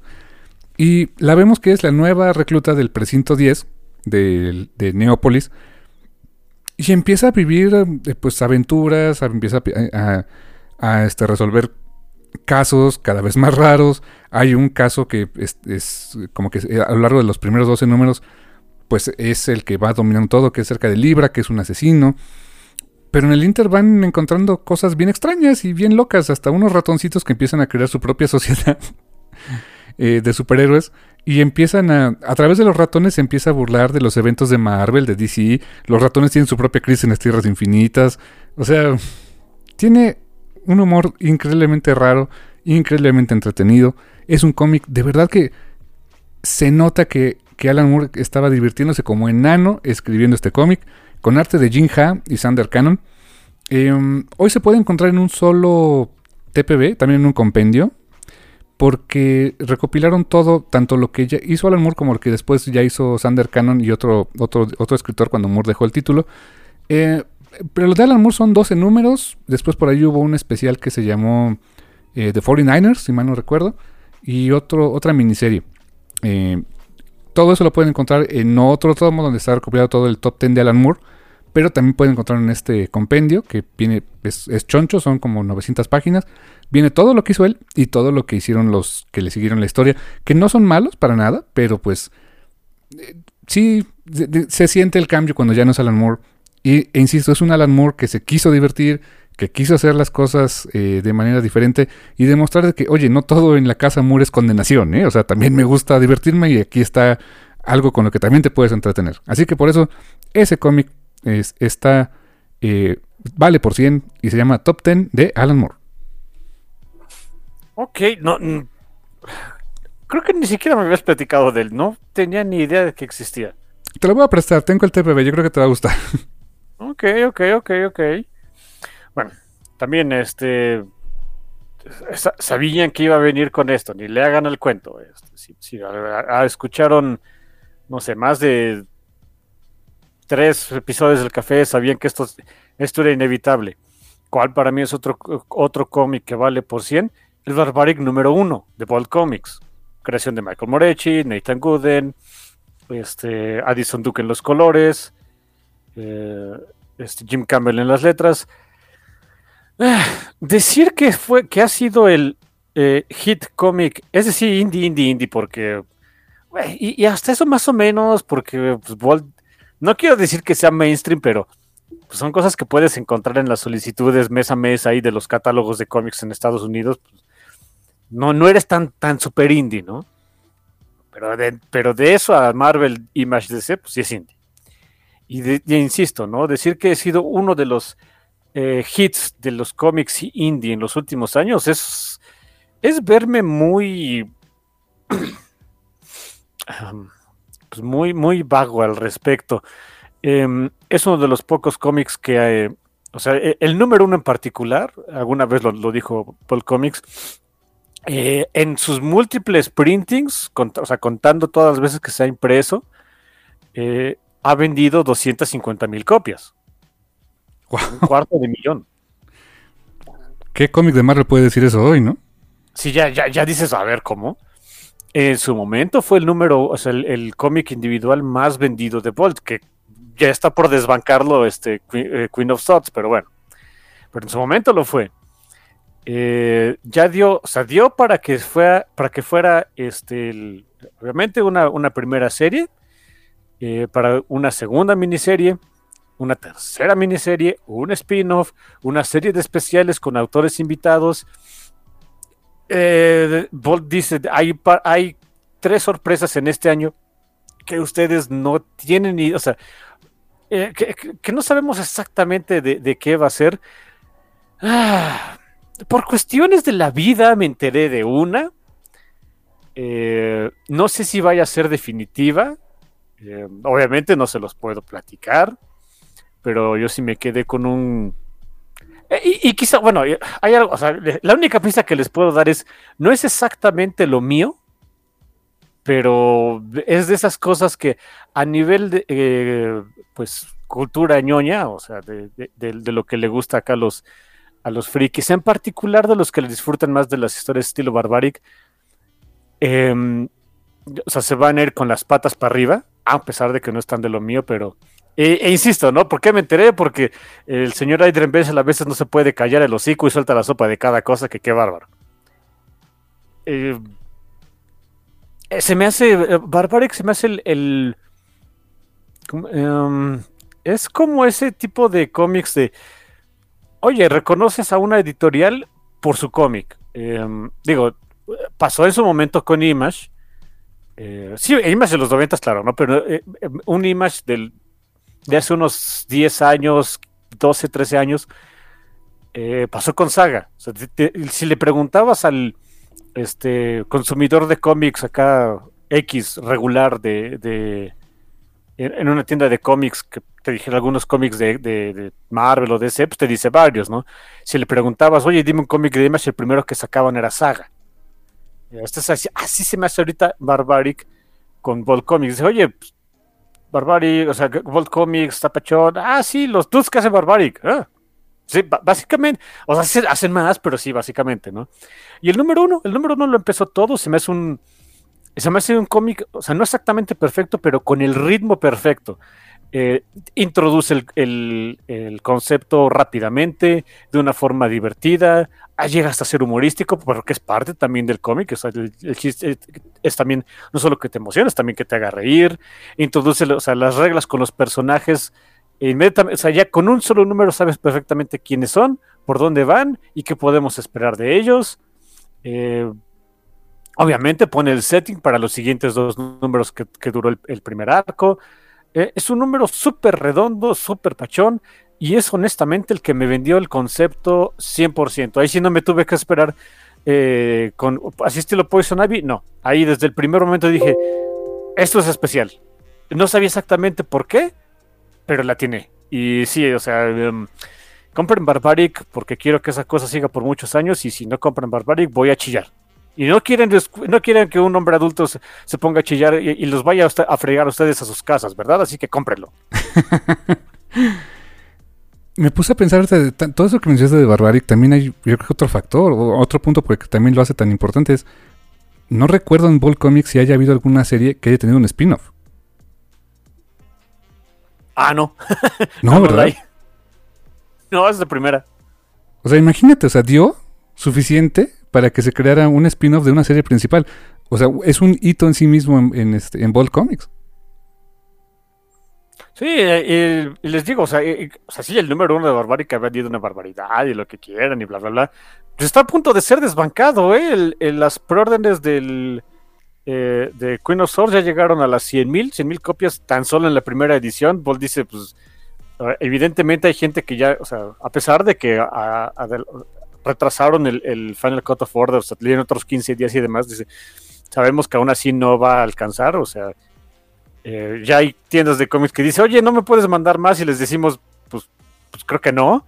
Este, lo vemos, lo, vemos después del lunes. Si no, ya está ahí eh, una segunda edición ya, lista. Em, hay múltiples portadas con portadistas geniales. Eh, hay toda una iniciativa ahí para, para este, revitalizar mucho acerca del pues todo ese no exactamente coleccionismo porque no te las dan no te las dan más caras, pero sí como que te, oye, pues, la, portada que quieras, este, sin, mayor bronca, te la podemos llevar, o sea, que es algo que luego las tiendas de cómics, no las, no por las tiendas de cómics, sino por las editoriales luego cuesta un poquito de trabajo, porque es algo así de incentive variants y no sé qué, no va tanto por ahí con este cómic. Sí, es, es, para mí fue un fenómeno. Pues, sencillamente, Barbaric fue un fenómeno. Y te metes ahí a las redes sociales de Bot. Le está yendo bien con otros cómics, por supuesto. Salió en esta semana el número 2 de un cómic. Digo, no, esa no, o sea, rápida, la recomendación rápida, ¿no? Se llama The Nasty, que es, es, es una historia de slashers. O sea, de, así es, monos estilo Jason Borges, por ejemplo. Eh, y The Nasty precisamente por yo no sabía que existía. En, la, en, la, en, Inglaterra, a la fecha, existe un, una. Coloquialmente es una lista que es el, de películas de Nasty Pictures o Nasty Movies. Ok. Sencillamente, o sea, coloquialmente se le conoce como The Nasty hay algunas cosas que uno entiende perfectamente el por qué están ahí, ¿no? Apologías nazis, este, cosas snuff, gore, o sea, dices, bueno, pues ok, o sea, esto, pues esto sí, pero había otras películas que sin de verdad ni temerla, nada más porque eran de slashers, se metieron ahí, ¿no? Este, eh, cosas como este, Evil Dead, eh, Cannibal Holocaust, eh, ese tipo de cosas, pues también aparecían ahí. Y llegaron a ser ilegales, donde te podían arrestar por tenerlas. wow. No sabía eso. Eh, seguro en la época de Thatcher, ¿no? Sí. Sí, claro. Obvio. Eh, el, número uno está bien, no digo que está mal, ni mucho menos, pero es mucho más lento de lo que yo hubiera eh, esperado. Ahorita que compré el número dos, el final del número dos dije, ok, ahí me tienen. Con eso me tienen. luego les platico más al respecto. Le está yendo bien, le fue muy bien. Está pero una segunda, una segunda edición del número uno, o sea, pero no, pero a los niveles de Barbaric, no, difícilmente. ¿eh? Y, a sus niveles, ya no digas Bolt, otra editorial independiente, está canijo. Es todo un logro, ¿eh? Wow. Y sabes qué, digo, no, sé si otros cómics de Bolt lo tengan, pero en ese cómic tienen el prop, el prop que me encantaría tener, el hacha borracha de Owen. Y viene otro, ¿eh? Ya, ya, ya hay una, este, Em, hay, hay, que buscar alguna literación para espada canija. ahí viene otro, el Queen of Swords. Holy shit, eso va a poner bueno. um, luego, ¿tú qué más tienes, chico? Pues ahora nos vamos al, al lado oriental de la fuerza, carnal. Nos vamos a Japón. Ok. Nos vamos al lado manga de la fuerza, pero con un manga que no se desarrolla en Japón, sino en Alemania. ok. Es un manga de un, de un mangaka, la verdad, muy prolífico. Eh, aquí, en México se han publicado em, técnicamente tres de sus obras, aunque dos de esas son, pues, em, podríamos decir como una secuela de otra. Eh, uno, uno, de esos mangas se llama 20th Century Boys, el otro es 21st Century Boys. Y el otro manga, que es el que les quiero recomendar muchísimo, eh, lo publicó Panini en, parece que son 10 tomos, ¿sí? 10 tomitos. Tomotes, más bien dicho, porque son ediciones de lujo. Eh, es un manga de Naoki Urasawa. Es, el, es este mangaka. Eh, él escribe y dibuja, obviamente con sus asistentes, porque sabemos que la industria del manga es diferente en ese sentido. Um, publicado por Shogakukan eh, y pues fue publicado entre diciembre del 94 y diciembre del 2001. Fue una serie bastante larga. Allá en Japón la primera edición constó de 18 tomos. Panini acá lo publicó en menos. Me parece que fueron 10 tomos, 11, no me acuerdo bien. Este manga se llama Monster. Y es un manga wow, es uno de los mejores mangas que he leído, honestamente. Es un manga bastante diferente en, en estructura narrativa, en diseño. o sea, si, si, lo primero que le viene a la, mente cuando oyen la palabra manga es em, líneas cinéticas de movimiento, ojos grandotes, em, no sé, una historia que se, desarrolla en, una secundaria donde el protagonista pelea contra los monstruos y cosas así, está bien. No, more power to you, si eso les gusta, perfecto. A mí también tuve mis etapas de eso. Eh, pero e, eso es lo que de repente a mucha gente le viene a la cabeza cuando oyen la palabra, pues, eh, que es una historia, es un manga, ¿no? Eh, o, habla, o piensan en shoujo, piensan en chicas mágicas, todo eso. Em, este manga en particular no, ni siquiera ciencia ficción. O sea, no es como Akira, Ghost in the Shell, eh, no es em, fantasía como... No, no bueno, a ver, antes de, continuar, ¿cómo definirás náusica? ¿Es fantasía? ¿Es este yermo? ¿Qué fregados es? Ah, este.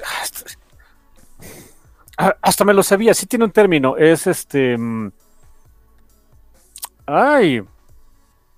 environmental Science Fiction o environmental, no, Environmental Speculative Fiction, ese es el término. Fantástico, no, no, lo hubiera podido, eh, no hubiera llegado ahí, la verdad. Lo leí hace mucho tiempo, o sea, me acuerdo que así es como definen a Náusica. El caso es que este manga no es nada de eso. No es un slice of life, tampoco. No es una historia de amor, más o menos. Eh, es un, es un, no es una historia de, eh, de terror estilo Junji Ito, donde no se haya monstruos ni nada. No, no, no. Aunque el, aunque el manga se llama Monster, el monstruo es muy humano. Se trata de un médico, un médico muy joven en Japón, eh, que tenía una gran carrera por delante. Pero en una de esas le toca recibir a unos pacientes de un accidente. Y salva a un... Uno de esos pacientes hay unos gemelos. Y hay un gemelo, el niño, es un niño y una niña. Y el niño estaba muy mal. Lo salva. Pero, sin dar mucho spoiler, algo le pasa a este médico y su carrera se va al demonio. Su carrera este, lo lleva... El haber eh, salvado a ese niño y las circunstancias en lo que ocurrió hicieron que sus métodos fueran muy cuestionables y acabó huyendo a Alemania. Alemania post la caída del muro de Berlín. O sea, hablamos por ahí del 91, 92 más o menos. Em, una Alemania que se estaba reunificando, una Alemania donde eh, pues todavía había rezagos de, del nazismo, de programas eugenésicos y cosas por el estilo, eh, gente que todavía tenía el tema del, este, del Ubermensch, eh, una Alemania muy compleja. Y él huye a Alemania para seguir practicando allá la medicina. El caso es que estando en Alemania se ve involucrado en una serie de asesinatos. Y esos asesinatos son, son cometidos por un jovencito, por un joven, relativamente no tan jovencito, un joven que es brutal en la forma en que lo hace. Y poco a poco se va dando cuenta que él está involucrado en ello más de lo que hubiera creído. Porque ese, ese joven, ese monstruo que está matando a la gente, eh, pues de una manera sádica y que está buscando llegar a él, fue el niño que salvó cuando era niño. Y ahora su conciencia no le deja, no le permite vivir si no logra encontrarlo y si no logra atraparlo, porque sabe que él, por haber cumplido su deber, liberó en el mundo a un monstruo. Es un manga muy psicológico. Es, eh, eh, la verdad, es, más de suspenso, no es, es un horror que se va más hacia el suspenso. Hay un horror psicológico muy cañón.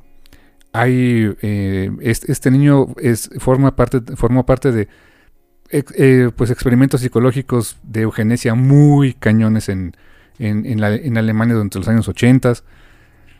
Está muy fuerte la historia, condenadamente bien escrita. El arte en sí, eh, sí, desde luego recurre a ciertos diagramados que utilizan en el manga, pero es sumamente claro en su narrativa. Eh, no, tiene...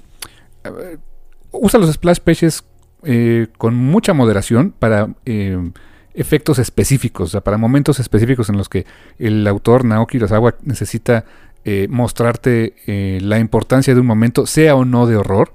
Eh, o, un momento en, el que el protagonista o algún otro personaje le cae el 20 de algo. Eh, tiene un diagramado muy clásico. La narrativa es súper sencilla de seguir, súper limpia. yo le recomendaría mucho este manga, ¿sabes, carnal? A toda esa, esa gente que dice, ah, como que lo mío es el cómic, el manga no me gusta porque pues es en blanco y negro y los temas de siempre y, y los dibujos súper deformes y no sé qué. Yo les recomendaría, ¿quieres ver que el manga puede ser más que eso? Léete Monster. Es algo, es una experiencia muy interesante de leer y que la verdad no, no, te diría que es un cómic o es un manga que se sienta, eh, que te haga sentir que, son más inteligentes que tú. No, no, no, no, para nada. Solamente es, no se me hace para nada, eh, ¿cómo, ¿cómo, decirlo? Como pretencioso, ni mucho menos. Es un manga donde la historia está ahí, está muy bien contada, y si tú quieres irte metiendo más a la psicología de estos personajes para luego darte cuenta de que si tenías o no razón en, cómo llegaste a ciertas, a ciertas conjeturas de la historia, está perfectamente bien, pero es sumamente honesto en lo que te quiere contar y honestamente vale por 100 cada una de las páginas de este manga, Monster de Naoki Urasawa. Ok, neat. Recuerdo que me habías prestado el número, el primer volumen, recuerdo que estaba, estaba intenso. Oh, sí, y se pone, uff, uff, mucho más. Más intenso. Sí, sí. Ok, ok, ok. Mira, yo voy a dar otro, eh, otro eh, número individual que es parte de una um, serie de ocho números. No es ni maxi serie ni miniserie, en fin.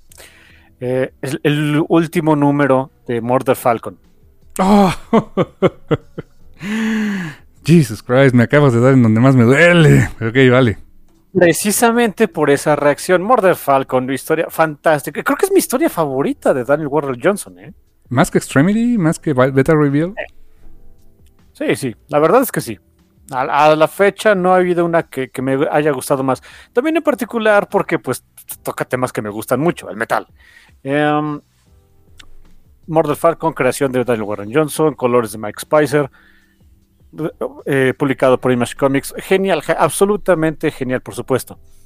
Todos los números valen muchísimo, pero ese último número es. Eh, yo cuando lo leí, o sea, cuando leí toda la serie, la terminé de leer. Hijo, este. Hubo varios, varios números donde. sí, se, sentía así como me estrujaban el corazoncito, ¿eh? Pero ese último número, es particular el final, es, el primer cómic con el que lloré en mucho tiempo, ¿eh? Pero no un llanto así, o sea, no es un llanto de coraje estilo de, ah, Marvel, ¿qué estás haciendo? ¿no? Y le digo Marvel porque siempre la riegan. Y, no es un llanto así, este, de, eh, porque se murió el perrito, por el manga del perrito que se muere, ¿no? O sea, no, que no leí, no, muchas gracias, no soy masoquista. No, no, no. Era un llanto catártico. Creo que eso describe muy bien el cómic este de Murder Falcon, ¿eh? Exacto, o sea, es, algo que no me había pasado en mucho tiempo. Y, sabes qué? Ya ni siquiera digas leyendo un cómic, en, en, algún otro tipo de historia que haya este, visto, en, no sé, en televisión, en cine, en streaming, lo que sea. Mucho tiempo no tenía ese, esa, esa sensación de, o sea, tengo que llorar porque la, la, emoción me consumió, pero no es, no es este, no es tristeza.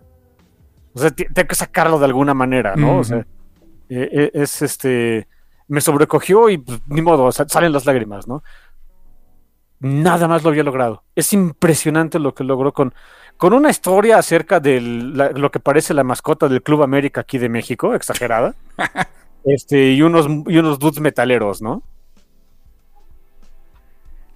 Y es que en, en, apariencia era eso, y tú decías, ah, rock on, dude. O sea, está bien extreme el asunto. Y cuando vas viendo cómo progresa la historia, wow, man.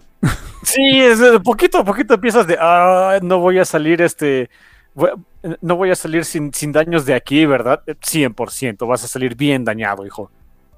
Pero es un, pero es un daño, pero, no es un daño gratuito, no es, o sea, y no lo hacen con la este, con el, con el sadismo que luego tienen otros autores de, ah, te voy a hacer llorar infeliz. No, no, no, es de, o sea, sí, a ver, te va a hacer daño, pero es como que este, quitarte la, eh, eh, la costrita que te está jodiendo mucho y necesitas desinfectarte la herida, ¿no? Así es ese tipo de daño, pues. Y aparte Daniel Warren Johnson es bien pachón, adoro a ese hombre. Eh, siempre que tiene su canal ahí donde hace de, YouTube, donde se pone a dibujar todos los viernes, por cierto, está muy pachón, muy lindo. Eh, es, es, la onda ese cuate. No sé, para, mí es, es, de por sí, digo, insisto, ¿no? Es, es, mi obra favorita de Donald Warren Johnson. Es una de mis obras favoritas en general del cómic, el que digas, en mucho tiempo. Y ese último número, de veras es. Oh, Dios. Procuro releer con este eh, con constancia Amor del Falcón. Me, compré mi. No me compré la versión más gigante porque pues, ya está bien, ¿no? Ya, ya sería hacer un triple dip. Lo compré en digital en su momento, por los splash pages no se disfruta igual. Compré el TP. Este, y el TP lo leo, lo, procuro leerlo seguido. Este, oh Dios, es otra cosa, ¿eh? Ya hicimos todo un review de eso, ya pueden escucharlo si quieren, mejor compren el cómic. 100%, es, es otra cosa, es magnífico. Y Metal will destroy all evil. ¿Eh? Ese es el tagline y, y sí, ¿eh? O sea, curiosamente, ¿no? El, el, el, género musical donde nos, donde nos ponemos felices cada, cada que hablamos de Satanás y es el que destruye a todo, a todo el mal. Hell yeah, fuck man. Hell yeah. Yo te lo pongo así, o sea, yo soy sacatón para el dolor. No tengo un solo tatuaje, pero si hay algún un algo que me gustaría tatuarme sería un Murder Falcon así de perfil y que dijera Metal will destroy all evil. Creo que eso define muchísimo mucha mi filosofía de vida, yo creo. Un morph. Estaría bonito. Sí. Eh. Un morph de perfil en un, en, un pick de, de, guitarra. ok. Neat. Wow, no, claro que vale por 100, sin, sin duda, carnal. Eh, ¿Qué más tienes, Pues mira, nos regresamos al lado eh, americano de la fuerza, pero mmm, este está rarito. Y, te voy a contar la historia de que, pues este lo leí en español, porque no lo había encontrado en inglés. No sé si esté ahorita disponible en inglés, por cierto. ¿eh? Eh, me habían hablado mucho de este cómic. Y cuando lo estuve buscando en inglés no estaba, estaba este, fuera de circulación. Y en una un remate de libros que ahora es en, en Revolución y antes era... Me encantaba cuando era en el Auditorio Nacional, era súper chido ese remate, encontraba cosas muy padres, muy cómodo el recinto. Em, era uno de los rituales que teníamos mi esposa y yo cada que eran vacaciones de Semana Santa, porque pues era... Se hacía en esas épocas, nos quedaba más cerca. Ah, el, el, setting para conseguir esto, la verdad, era muy bonito. Y en un, un stand que era de distribuidora Limsa o no me acuerdo qué, ellos llevaban cosas de norma editorial. Y ahí vi por primera vez este tomo que salió con un super descuento, que es de Image Comics originalmente, publicado por Norma, la versión que yo leí, de super lujo, o sea, es hardcover, eh, gran gramaje en el papel, preciosa edición, excelente traducción, déjeme decirte, la verdad la traducción me gustó bastante, uno que otro modismo propio de, España, pero en general eh, muy limpia su traducción, muy correcta. Y es eh, en español le pusieron Soy una mata gigantes. Eh, no me gustó tanto el título, pero ok. En inglés se llama I Kill Giants. Es una obra de Joe Kelly eh, con arte de Ken Nimura. Publicada por Image Comics en el 2008. Y ahora, por cierto, ya se hizo una película. Es una película... No sé si fue directa para servicios de streaming o si estuvo en cines. Fue una película de bajo presupuesto, o sea, no, no, no fue un blockbuster. Pero hay una adaptación eh, que no he visto, pero me dicen que es muy, muy apegada al, cómic en general. Y esta historia de I Kill Giants es la historia de una chica, de una niña que es pues, tipo en su, como de prepa más o menos, se llama Bárbara Thorson. Thor, o sea, Thorson, hija de Thor, que mata gigantes. Y es una... ¿Cómo decirlo? Mm, es como un Quijote. Bárbara es como un Quijote que, pelea contra gigantes, contra molinos de viento el Quijote, ella contra gigantes, contra seres este tipo Dungeons and Dragons. Ella eh, no es que esté desconectada del todo de la realidad, porque funciona, funciona dentro de su, de su mundo, dentro de su escuela, eh, tiene, tiene amigos, pocos, pero tiene amigos, es la ñoña de la clase, eh, todo el tiempo está con ondas de, de Dungeons and Dragons y todo eso. Y constantemente siente la amenaza de que su mundo está amenazado por, un, por gigantes, por un monstruo gigantesco que tiene que destruir y que tiene que vencer para salvar a lo que más le importa, que es su madre. Y a lo largo del cómic, que por cierto es en blanco y negro, eh, tiene muchos toques de manga, pero no es un manga. O sea, Ken Nimura desconozco de dónde es, no sé si es americano, tiene raíces este, asiáticas, no lo sé. Pero tiene un arte muy dinámico, Eh, usa mucho alto contraste. Eh, la, la, edición que yo leí, la de Norma, usaba papel glossy. Que el, blanco y negro en papel glossy es, es rarito de, leerlo y disfrutarlo, ¿sabes? Normalmente el blanco y negro lo prefiero en papel de pulpa, en, papel mate. Siento que se, aprecia mejor el negro. De repente con el glossy, el negro es demasiado brillante a veces eh, cuando lo estás leyendo. Y el blanco es muy, muy blanco. O sea, es un contraste que mmm, en papel glossy a veces es un poquito difícil de leer. Pero te metes tanto en la historia que ese mismo, ese mismo contraste, contraste del claroscuro hace que te quieras seguir leyendo qué diablos está pasando con esta niña. Porque los gigantes y, el y, y los dragones y los eh, caballeros y todo eso viven en su cabeza. En el mundo real parece que no lo están, o tal vez sí. No lo saben. Les toca averiguarlo para que lean el cómic. Y el, el, el momento en el que se enfrenta al gigante que consume su vida, que es su Moby Dick, y qué diablos es ese gigante y qué representa en su vida, te rompe el corazón. Así, te rompe el corazón que dices, holy shit. Lo veías venir, no sabías cómo, pero cuando lo lees dices, ay rayos. Es una historia poderosísima, la verdad, que tiene que ver mucho con el dolor, con la pérdida, con el trauma, con el manejo de emociones, con, eh, con enfrentar la realidad escapando en la fantasía wow, no me esperaba eso. No, es de esos cómics que leí este, completamente a ciegas, porque yo había, había, leído cosas muy buenas acerca de I Kill Giants, pero no sabía de qué iba. Eh, el trabajo de Joe Kelly en general, pues me gusta. Su trabajo en Marvel me gustó mucho, por ejemplo.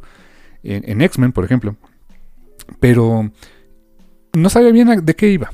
Y cuando vi, la, cuando ya me fue llevando la historia y al punto en que me llevaron, holy shit, man de veras que te, te, te, saca de onda, te destroza de repente el corazón, te reconstruye de volada, te da esperanza, pero al mismo tiempo es de, man, no sabía que podíamos hacer esto. Súper recomendable. I Kill Giants, un solo tomo, Team Comics, o la versión en español, Soy Mata Gigantes de, de Norma Editorial. Eh, entiendo que con cuando salió la película hubo una reedición eh, de este cómic, ahora con portada de la película, o sea, con el arte de, del póster. Supongo que todavía se puede encontrar. Eh, si no lo han leído, háganse un favor y chequense este tremendo cómic de Joe Kelly y Kenny Mura, I Kill Giants. También vale por 100. Ok, ok. Eh, bueno, mi último cómic que vale por 100 es una serie que me pasó de noche y siento que a la mayoría de la gente le pasó de noche. Eh, es una o sea, serie autoconclusiva, son 12 numeritos de Boom, Boom Studios, que me llegó por recomendación de, Ara Casillas, amiga personal que tengo ahí en Twitter. Eh, fue un caso de esos. Eh, si lo quieren conseguir en físico, está inconseguible. O sea, no lo van a encontrar. Se llama Joyride. Joyride es, una, es un cómic, insisto, ¿no? 12 numeritos, bien pachones, bien, fácil, bien este, fáciles de leer. Eh, escritos por. Lo, ellos hacen llamar la Unimente, Jackson Lansing y Colin Kelly. El arte es de Mark Cousteau colores de eh, Irma Knibila y las letras de Jim Campbell para variar, ese hombre está en todos lados. Híjole, o sea, si quieren una historia pachona, emocional, tal cual su nombre lo dice, Joyride, es, es esto. Es la historia de, eh, de, tres, este, tres squinkles que se, se encuentran por ciertas circunstancias. Es, en un, es, en un, es la Tierra en un futuro, en un futuro donde ya hay viajes espaciales, este, ya, te, ya, alguna vez tuvimos contacto con extraterrestres, pero como nos dio tanto mello, este, el gobierno de la Tierra creó un, eh, un escudo protector alrededor del planeta para que nada entre, nada salga. Hmm. Y eh, nuestro protagonista, Uma, no le gusta la idea. No le gusta la idea de, de, tener que estar viéndonos los ombligos todo el santo día, durante toda la vida. Ella lo que quiere es explorar el espacio se va con uno de sus cuates que se llama, o sea, no se escribe así, pero se pronuncia así, Dude, D-E-W-D, Dude. Lindo el squinkle, pero bueno. Eh, su plan original era este, el, enlistarse como que en su... El, el, gobierno de la Tierra es fascista, 100%, por cierto, se enlistan acá en el ejército precisamente para poder llegar a la Luna, y en la Luna es donde hay como que un, un pues una entrada de ese, es la entrada y salida de ese, de ese escudo alrededor de la Tierra. y ahí en la Luna se hacen de un, de un polizonte que era, pues acá, este, Faces Girl era, era este, la, que se tragó el culé 100%, que se llama Catherine, por circunstancias muy estilo Futurama, de que se van, este, es que es en serio, se van eh, en un módulo lunar, o sea, de esos antiguitos, a, que los recoja una nave espacial que, que Uma ah, contactó a través de la internet, en fin. Ok. Eh, pues para empezar a correr aventuras. Y, cuando esta Catherine ve que, hay dos que se están escapando por ahí, va tras ellos, eh, no le queda otra más que irse con los este, rebeldes sin causa, ¿no? Empieza una serie de aventuras fantástica, fenomenal, con personajes que aparentemente eran muy sencillitos, que conforme los vamos leyendo nos vamos enterando de todos los aristas que tienen. Es una, es una serie muy pachona, muy bonita. Aparte el arte de Marcus To es fantástico, es muy, muy estético, muy lindo, muy expresivo. Em, y, la, historia va de cómo estas tres personitas, este, Uma, Dud y, y Catherine, se van, es cosa de irse conociendo a ellos, o sea, entre ellos, conocerse a sí mismos.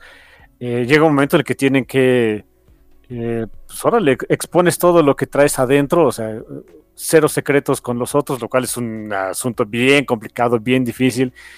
Eh, es eh, encontrarse, o sea, ese shock con la, con, el resto del universo, un universo mucho más grande de lo que ellos pensaban, de lo que en la Tierra les decían. Y al final se trata también de, romper esa, eh, pues esa cadenita, esa, esa, vamos, incluso hasta, si un poquito literal, pues ese escudito, ¿no? Que tenemos nosotros mismos, a veces nada más vemos hacia nosotros mismos, no volteamos a ver hacia afuera.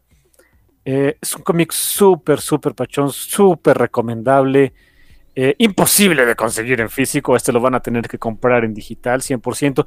Es uno de esos cómics que significan tanto, tanto para mí, me gustan tanto que jamás lo voy a, jamás les voy a dar un review en el Café Comiquero, jamás en la vida. Holy shit, pero, pero nos diste la premisa de una recomendación. Sí, es la, premisa de la recomendación, pero sí de que, ay, vamos a hacer un programa de esto. No, nunca, en la vida. Eh, eh, considérense afortunados de que lo hago de Runaways, y eso porque quiero que compren más Runaways, que si no, a la goma, ¿eh? Pero este es de esos cómics que no, nunca, ni, ni, quieran que hable de él, no lo voy a hacer, lo van a tener que comprar. Se ve bastante bonito el arte, o sea, Marcus To, ya ubico su arte, claro. Sí, sí, él estuvo dibujando este, en la época de, de Krakoa de X-Men, este, Excalibur, los primeros números. Y efectivamente, inconseguible. Sí, esto no lo van a encontrar nunca, ¿eh? O sea, quizá hay en, algún remate o alguien que se los de, de buena anda que son tres tomos, 12 números, que se los quieran, que se los quiera pasar o algo así. No sé, yo, yo no confiaría en eso, este, cómprenlo en digital. Wow, ok. Muy interesante. Y ese también es un cómic que vale por 100. Eh, como cada uno vale por 100, estoy haciendo trampa, serían 1200, ¿no? Pero bueno, ni modo. pues perfecto, carnal. Pues yo voy a terminar ahora con el lado Marvel de la fuerza. Tú empezaste con Marvel, terminaré con Marvel. Y este cómic es un cómic con el que con el que mucho tiempo tuve una relación amor-odio, ¿sabes? Ah, caray. Y básicamente esa relación amor-odio era lo idiota. Porque según en mi cabeza, y, lo llegué a reclamar, ¿eh? eh mandé, mandé mails de odio a la editorial. Oh, damn. Pero no a Marvel, la editorial de aquí de México, a Vid. Oh, damn. Mira, se trata. Mira, en los noventas, eh, Vid publicaba Marvel en su segunda etapa, cuando publicaba Spider-Man, X-Men, eh, Avengers, mal no recuerdo, y especiales, ¿no? Em, y en su momento seguro empezaron a lanzar más eh, títulos nuevos, trajeron más cosas de DC Comics. Pero en los, específicamente en, la segunda mitad de los noventas, tú te acuerdas, yo eh, era Mutant Head de cepa. O sea, compraba X-Men todo lo que pudiera, ¿no? Lo que te oliera mutante lo compraba, sí, claro. Incluso a veces con la esperanza de que se pusiera bueno y no pasaba, ¿no? Es la esperanza más vana y más vaga que se puede encontrar. Sí, llegó un punto en el que después de, ah, creo que las eras de Apocalipsis o algo así, dije, no, esto ya no se pone bueno al demonio, ¿no? Sí. Sí. No la era de Apocalipsis, las eras de Apocalipsis, los 12 y no sé qué tanto fregadera. ¿no? Duró mucho la esperanza. Bastante. Eh, pero, eh, pero yo tenía mucho la esperanza de que trajeran X Factor, que trajeran, eh, no sé, Generation X, etcétera. Y en aquel tiempo, no me preguntes por qué, pero Bit sí tenía como cierta apertura a contestar los correos. E- e- era un mundo nuevo, el mandar correos electrónicos y todo eso. Y tenían la apertura de contestarle a la gente. Y más de una vez, pues, me dijeron, ah, pues, este, te recomendamos tal cosa. No sé, no me acuerdo. Pero en algún momento, eh, por ahí de finales de los noventas, más o menos, uno de los eh, codiciados espacios editoriales de, de Beat para publicar cómics, porque ellos tenían todo, tenían Marvel, tenían DC, tenían Image, tenían eh, títulos independientes, etcétera. Uno de esos espacios lo ocupó un cómic de Marvel que cuando dije, viene un nuevo cómic de Marvel, holy shit, sí. Eh, son los Thunderbolts, holy shit, fuck, ¿no? Porque no eran mutantes, no eran los mutantes que yo quería leer. Y sí reclamé, o sea, le reclamé a, a Vi de, oye, pues que tantos títulos de mutantes muy buenos, está Cable y vende muy bien, y está, o sea, ya en mi cabeza Cable vende muy bien, pero bueno, este, pero, pero, pues, está X-Force, está todo este rollo. No, vamos a traer los Thunderbolts. Y me dijeron, mira, es un cómic nuevo de Marvel, dale oportunidad. Nel. Pero bueno, pasó el tiempo. No le di oportunidad. De hecho, lo vi en, en, fan- en Comic Castle. En aquel tiempo vi el número uno en inglés en su momento y dije, "Neh". Pasó el tiempo y no lo pelé mucho. Con el tiempo me fui dando cuenta que se hablaba muy bien de ese condenado cómic. Publicaron bastante de los Thunderbolts aquí, pero em, un poco como lo predije, no, no jaló tanto. Fue la época en que Vid empezó a, este, cancelar cosas. Eh, ¿Te acuerdas que, por ejemplo, eh, en, en algún momento tenían Authority y Planetary como títulos independientes y luego los metieron en un flipbook? Es cierto, sí, yo me acordé de eso. Hicieron lo mismo con Avengers y Thunderbolts. Los juntaron para salvarlos porque pues, no vendían muy bien. Eh, y no les funcionó tan bien. Acabaron eh, cancelando Avengers. Publicaron mucho de la época de, George Pérez y, y Core Music. Y al mismo tiempo eh, publicando Thunderbolts. Que por cierto es de Core Music. Creación de Core Music con el artista original es Mark Bagley. ¿Y de qué va? Y los Thunderbolts, te digo, mucho tiempo los ninguneé hasta que de repente un día dije, bueno, a ver. Y no me acuerdo quién me prestó un TPB o cómo llegó a mis manos, pero leí los primeros números de los Thunderbolts y dije, ahora entiendo por qué era tan, por qué eran tan buenos. ¿Cuál es la premisa de los Thunderbolts? La verdad es que es algo que, que- que, honestamente para la época fue muy original. Y fue una idea de, de- que tuvo Core Music que se basó mucho en, en un personaje de DC, pero en uno. Y ese personaje era Terra, Terra de los, de los Teen Titans, que eh, algunos de ustedes habrán, leído. De hecho, lo publicó eh, Smash, publicó ese, ese TPB. Lo único que publicaron de la era de, de Pérez y, y Mark Wolfman en los eh, Teen Titans, que fue el contrato de Judas, o de Judas Contract, donde Terra eh, traiciona a los Teen Titans y durante parecía que mucho tiempo era una heroína al lado de ellos, les rompe, le rompe el corazón a, a Beast Boy y después se revela que estaba del lado de, Death, de Deathstroke, de Slade. Y Core Music dice que mucho tiempo jugó con la idea de qué pasaría si en Avengers poco a poco metiéramos personajes nuevos que se revelara que después son villanos. Al punto en el que todo el equipo de Avengers se, fuera reemplazado por villanos. Dice que coqueteó con eso mucho tiempo, se lo estuvo proponiendo, incluso desde antes, de, mucho antes de que, le dieran como tal el título de Avengers, lo propuso a gente en Marvel, le decían, pues no, como que no, se oye también la idea. Y de repente pasó algo, hubo un macro evento que tú conoces muy bien, yo conozco muy bien, que para mí era como wow en su momento, era, era el, el máximo evento que me había tocado leer en mi vida, hasta ese momento, que era Onslaught. Y en Onslaught básicamente lo que hicieron fue que todos los personajes no mutantes, o sea, los que no vendían bien, los mandaron mucho a otro universo. Y, o sea, Iron Man, Captain America, los Avengers, los que hoy son los superventas, que, que tienen películas y todo eso, y que, Marvel ninguneaba, los mandó a otro universo, ¿eh? No se nos olvide eso. Es totalmente cierto.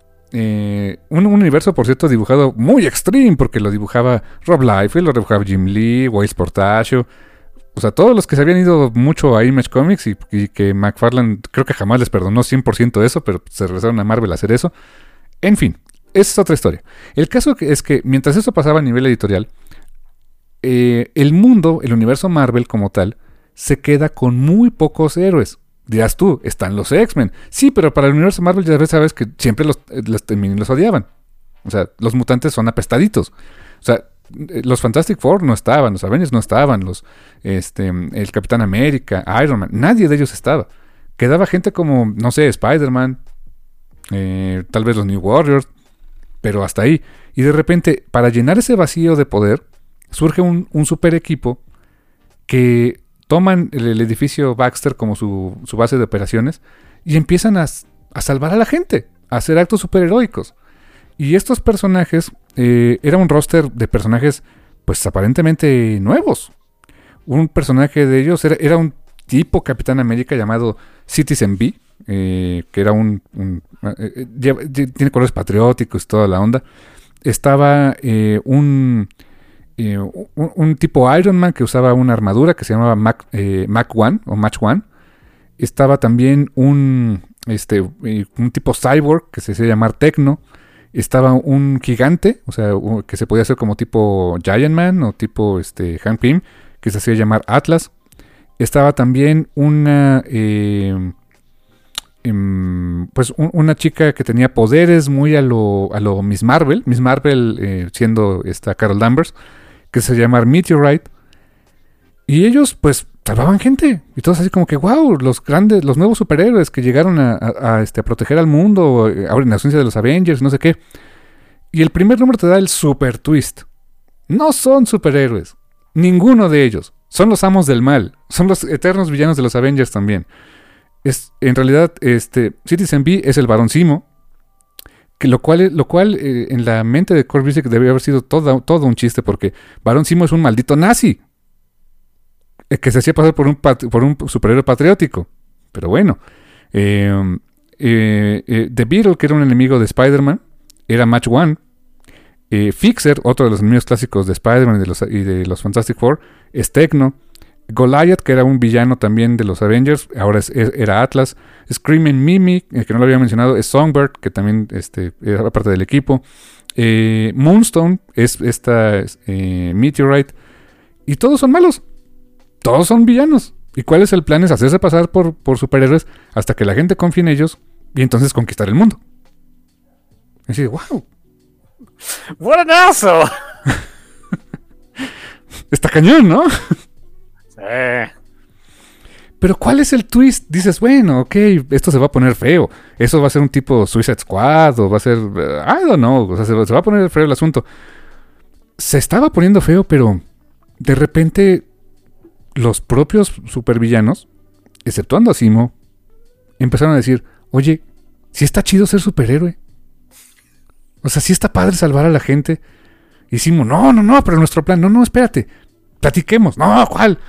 Y todo empieza a cambiar cuando, creo que es el número 8, 9 de la colección, entra una chica nueva que se llama Jolt, que es una, eh, una chica eh, asiática americana que fue. Toda su familia fue asesinada durante el evento de Onslaught y obtuvo poderes después de que experimentaran con ella. Y quien experimentó con ella es uh, un villano también de Marvel, de, los Avengers, muy común, que es Arnim Sola. Y tiene superpoderes de, electricidad y todo eso. Pero ¿qué crees que se vuelve la. Um, Kitty Pride, Jubilee, Armor. Es la, chica inocente. O sea, ella verdaderamente sí siente que, está haciendo el bien.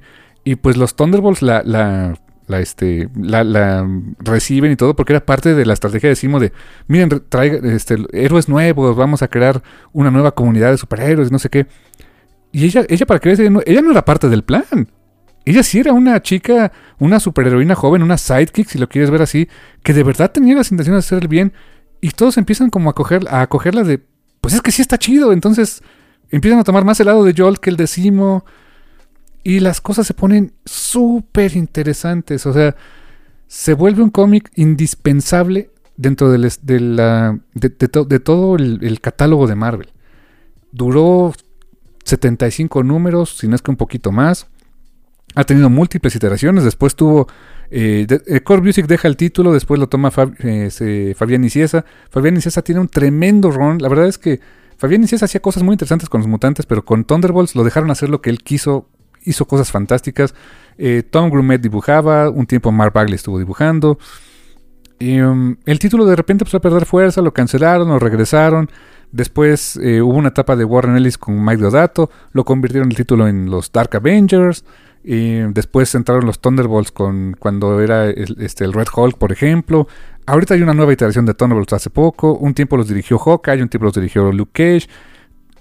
Pero nada se compara. todas buenas etapas en general, ¿eh? Pero como esa primera etapa, esos primeros 20, 30 números eh, de Core Music eh, al frente de los Thunderbolts, es una auténtica joya de la cual yo me estaba perdiendo porque fregada más no eran, no eran mutantes.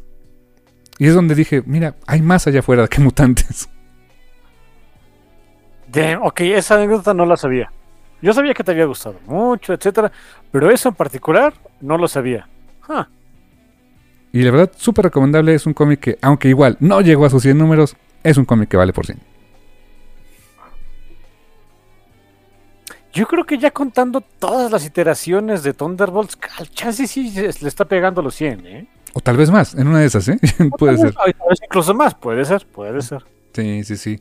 Eh, Core Music creo que jamás volvió al título. Fabián Iciesa creo que no volvió, volvió, al título. No sé si alguna vez, como dices, a lo mejor llegaron a tal vez, si juntabas todo a 100, 150, el número de aniversario que llegaron a contar una historia nueva. Estaría fantástico. La verdad es que em, eh, fue difícil después recapturar, como dicen, el genio en la botella, porque la verdad lo que, lo que hicieron con ese título vale muchísimo la pena. Es un cómic muy de los 90 si quieres, pero caray, es de esos cómics, al igual como el que platicaba de Starman, que fueron producto de los 90, pero no era el clásico cómic noventero. La verdad tenía mucho corazón también ese cómic. Damn. Eh, ya tan solo por la anécdota vale la pena, ¿eh? Oh, sí. Y pues esos son nuestros respectivos cinco cómics que valen por 100. que en eh, total entonces fueron 10 cómics que valen por 100, así que van, hagan de cuenta. Exactamente. Eh, es que es, tu lista, es mi lista, si lo sumamos son más, pero digamos que cada quien, cinco cómics se valen por 100. Ándale, ándale. Es, es, juntos pero no pegados. Exacto. Tal vez repliquemos esto en 500 programas más y digamos que son 10 cómics que valen por 100, ¿no? Pero no sé. ¿Por qué no? Eh, en una de esas.